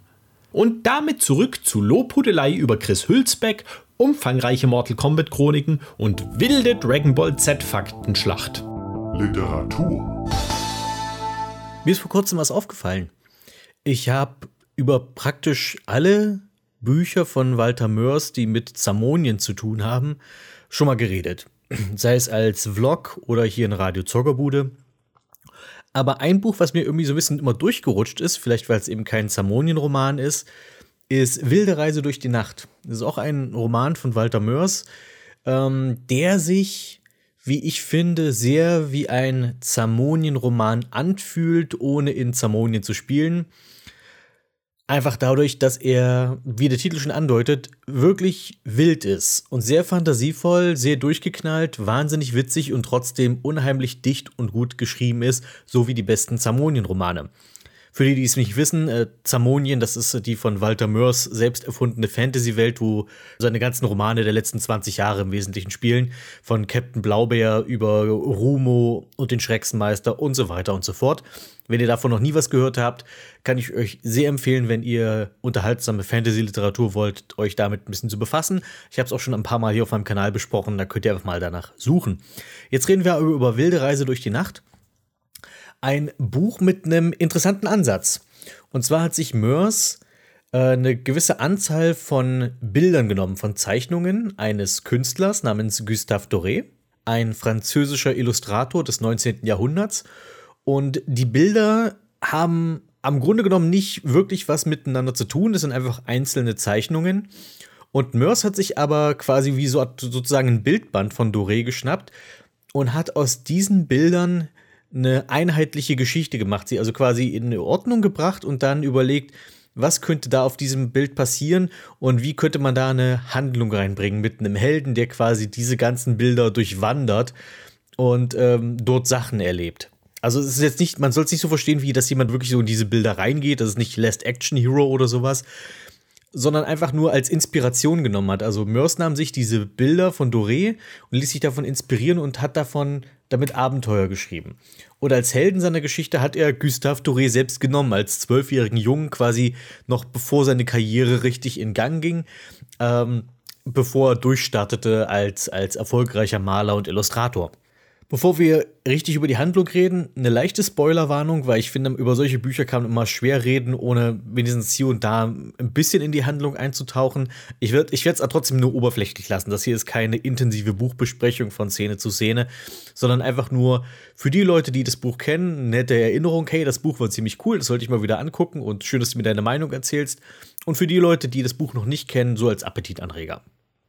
Wir begleiten, wie gesagt, den zwölfjährigen Gustave Doré durch eine Art Traumreise. Also es wird relativ früh schon klar gemacht, dass das, was Gustav hier erlebt, eher in seinem Kopf stattfindet. Dadurch, dass er halt ein Künstler ist, dass da so viele gute Ideen drinstecken und dass wir hier eine wilde Reise durch die Nacht machen, dass wir quasi eine wilde Reise durch seine Traumwelt machen.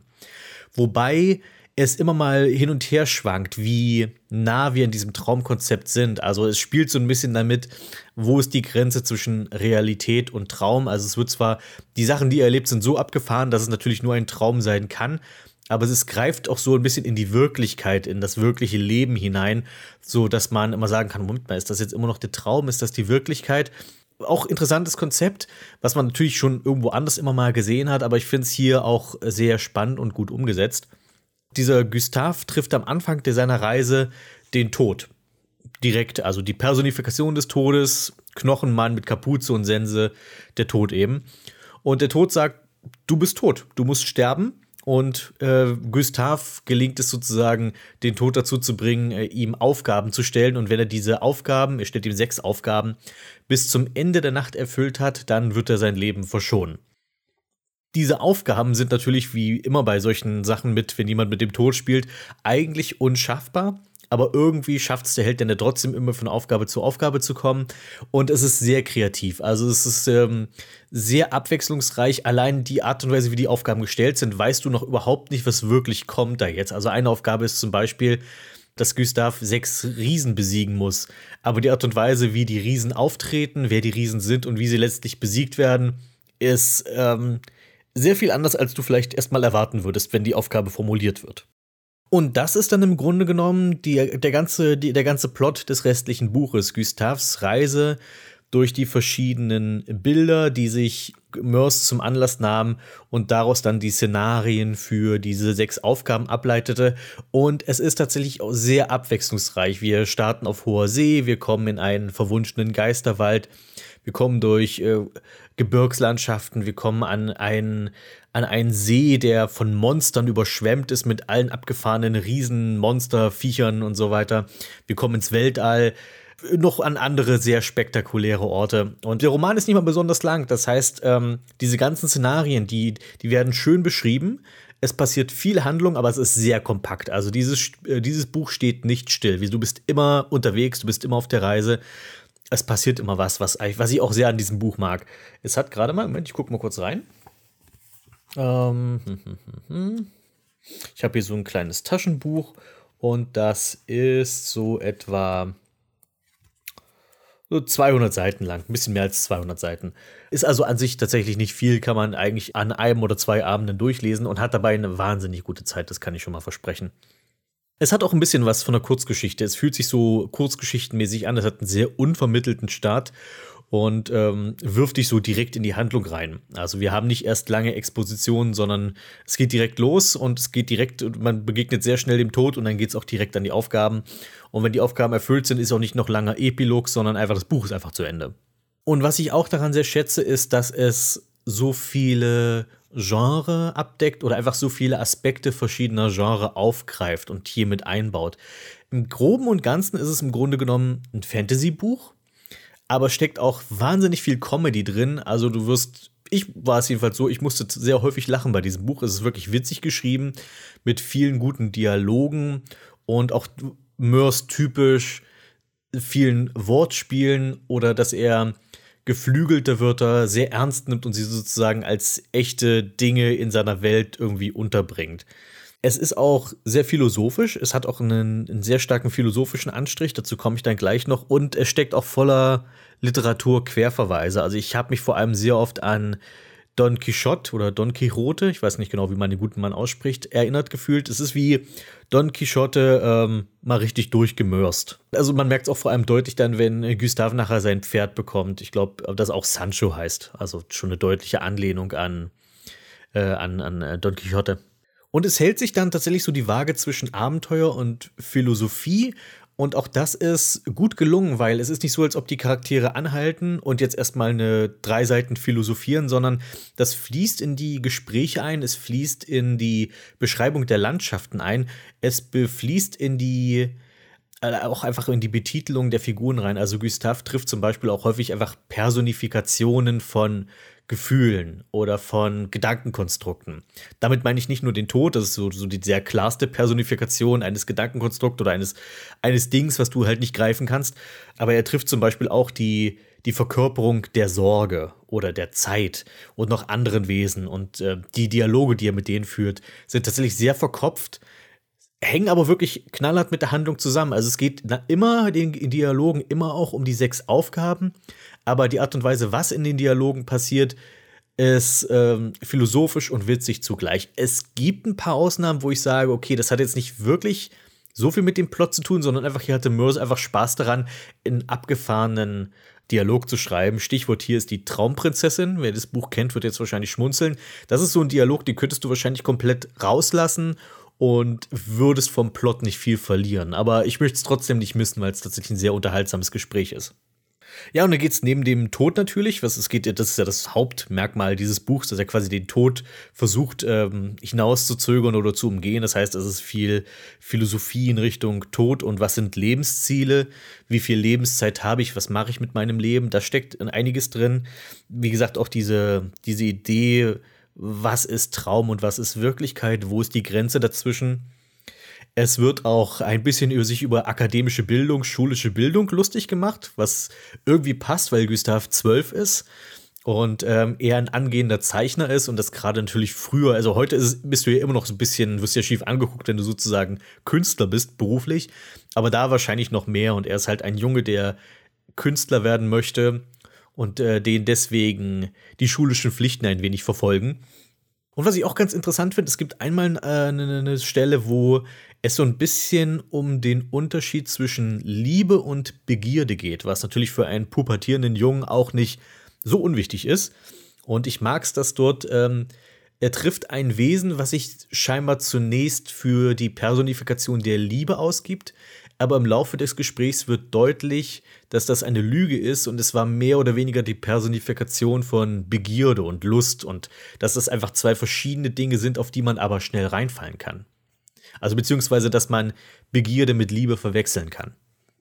Es ist einfach eine absolute Buchempfehlung von mir und ich wundere mich, dass ich noch nie so richtig über das Buch gesprochen habe. Ich wollte jetzt einfach mal eine Runde rumschwärmen. Ich hoffe, ich habe das richtig gemacht.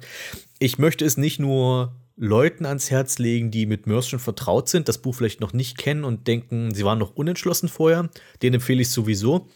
Aber ich empfehle es auch Leuten, die neugierig auf Mörs sind, die vielleicht noch keinen Kontakt mit Zamonien hatten, weil die Zamonien-Bücher sind zugegebenermaßen auch oftmals richtig fette Wälzer. Also so ein Ding sich hinzustellen und zu sagen, ich lese das jetzt durch, einfach auf, ins, ins Blaue hinein, kann ich verstehen, dass man da zögert und es vielleicht nicht macht. Ähm, aber das ist ein relativ kurzes Buch, aber es macht sehr gut deutlich, ähm, was die Stärken von Walter Mörs sind. Vor allem eben in seiner Belletristik. Ich bin jetzt nicht der größte Fan von Mörs aus den 90ern. Ich weiß, es hat auch seine Liebhaber, also das kleine Arschloch und Adolf die Nazisau und was er da so in der Zeit gemacht hat. Aber so in den späten 90ern fing es ja an mit Samonien und alles, was er seitdem gemacht hat, finde ich ziemlich fantastisch. Und das ist auch so ein Buch, was das sehr gut repräsentiert und es ist relativ kurz und für Leute, die einfach mal reinschnuppern wollen, was ist, was hat es mit Walter Mörs auf sich, würde ich dieses Buch als erstes empfehlen. Ist wirklich ganz, ganz toll gelungen. Äh, auch das Hörbuch übrigens wird gelesen von Dirk Bach, der ja leider nicht mehr unter uns ist. Aber der hat das auch sehr schön gelesen. Vielleicht nicht unbedingt was zum Einschlafen, weil Dirk Bach tendiert auch dazu, manchmal kreischig zu sein, wenn er manche Figuren spricht. Vor allem auch in diesem Buch gibt es so zwei, drei Figuren, ähm, die jetzt nicht dazu geneigt sind, dass du dabei gut einschlafen kannst. Aber es ist dennoch, ich, ich bin immer wieder ein großer Bewunderer davon, was Dirk Bachs Stimmvielfalt angeht. Er müsste nicht mal vorlesen, welche Figur gerade etwas sagt. Einfach durch sein Spiel weißt du sofort, welche Figur es ist, weil er vergleicht wirklich jeder Figur in jedem Buch, was er vorliest, eine eigene Stimme. Und das äh, finde ich immer wieder aufs Neue höchst beeindruckend. Und so ist es auch in diesem Buch. Also, wenn ihr das Hörbuch haben wollt, äh, schnappt euch. Das ist auch neben dem Buch an sich das Hörbuch auch große Empfehlung von mir.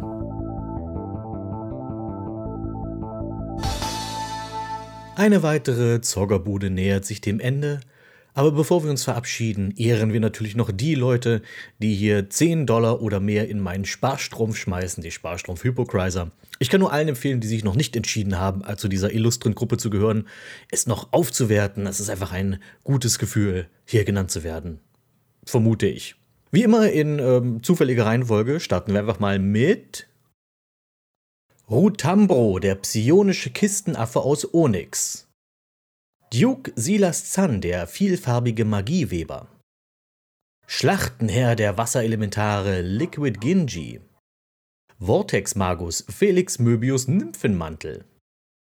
Schockgriff Choxer, der Basiliskenbasher. Charismatischer Krummsäbel Krawallbruder Landwolfstechnik. Gnadenloser Gnollboss Don Papakilo, das Ein-Mann-Killerkommando. Säbelrassler Jens Schurkenstein des Mask Pohlmann.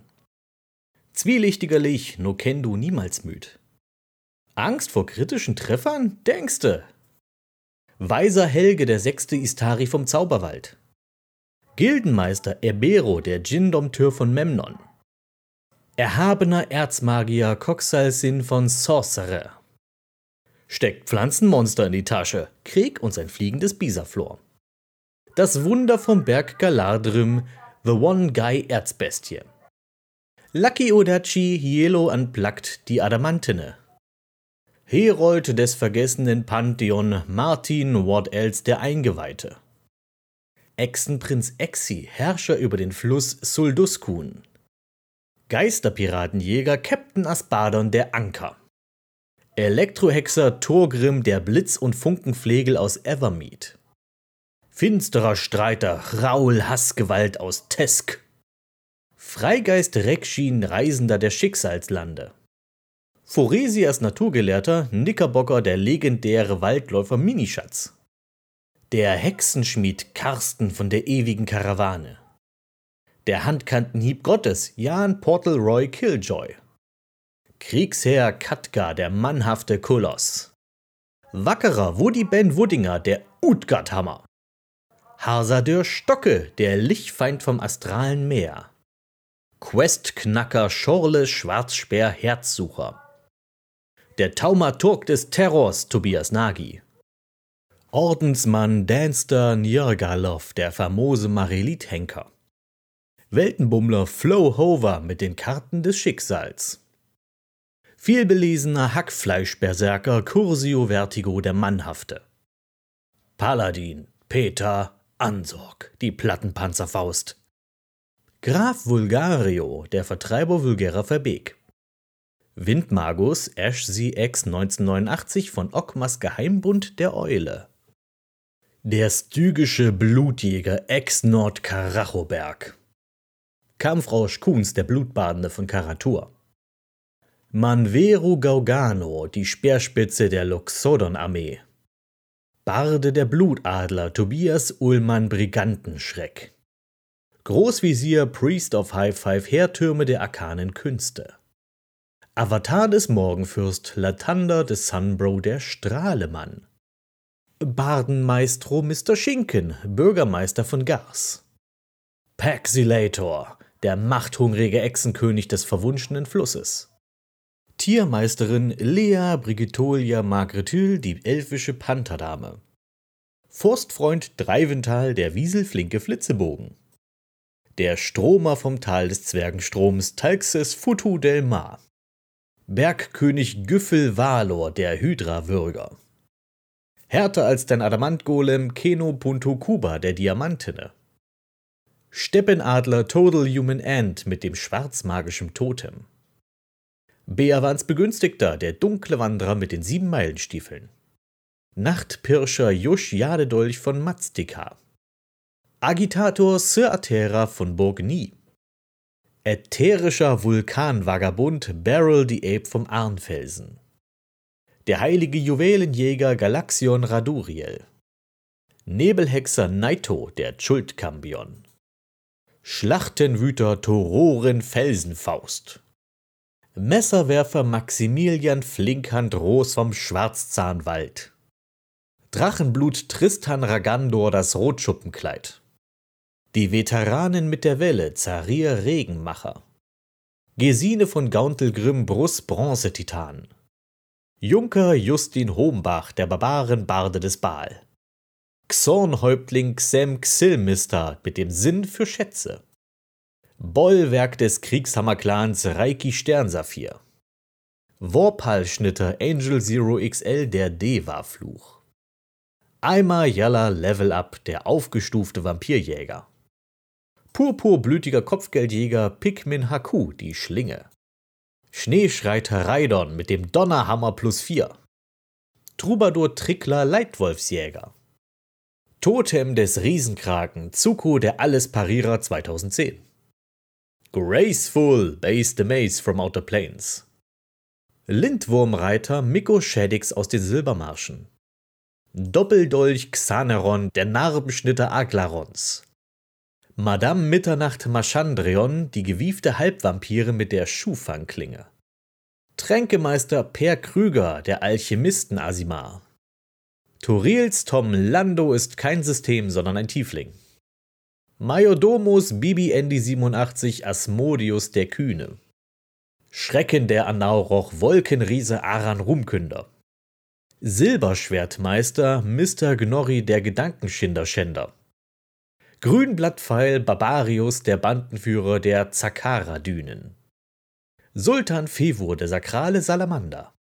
Hasardeur Hanni Hippogreif, der Kalmarreiter von Tiefwasser. Sir Malard, the Duck Knight, Champion der Dunkelheit. Space SEC, der reisende Faustkämpfer der fernen Gefilde. Legendärer Stammeshäuptling Broku, der Blonde von Einsamwald. Herr des Malatra-Dschungels Veit mit dem verfluchten Knochenspeer. Chromius Militärgenie Feldmarschall Skadi Alsevier. Priester des Lebens Apple Pie mit der sengenden Kugel. Suplex Cambion Viper Warfare The Phenom. Schwertmeister Luciano V3 mit den drei rubinbesetzten Degen. Kalikasan Kairis 90, der fremde Stadtdruide. Sid, der Waffenmeister der wilden Küste McFly. Exarch Wingman, der mystische Flügelmann Dumatoins. Streiter des Gleichgewichts Lissandero Cortes, der Konquistador der Kavernen des Wissens. Stahlbewehrter Monsterjäger Matthias, der Kalimschansche Rüpel. Scharlachroter Schnitter, PetTube Channel 94 von Cormier. Whisky Sturmeswut von der Geisterharfe. Nils Nordlicht, der jähzornige Hammerwerfer Jeske. Der robuste Ronin Rick Oh mein Talos. Fegefeuer Solar Flare Sparkle von Muspelheim. Der Trollenthaupte Nater von der Schildwacht. Dragon Camper, der tapfer zwischen Drachen kampierende. Der verborgene Abenteuer Alleskönner Overlord Pixel Senpai aus Schulung.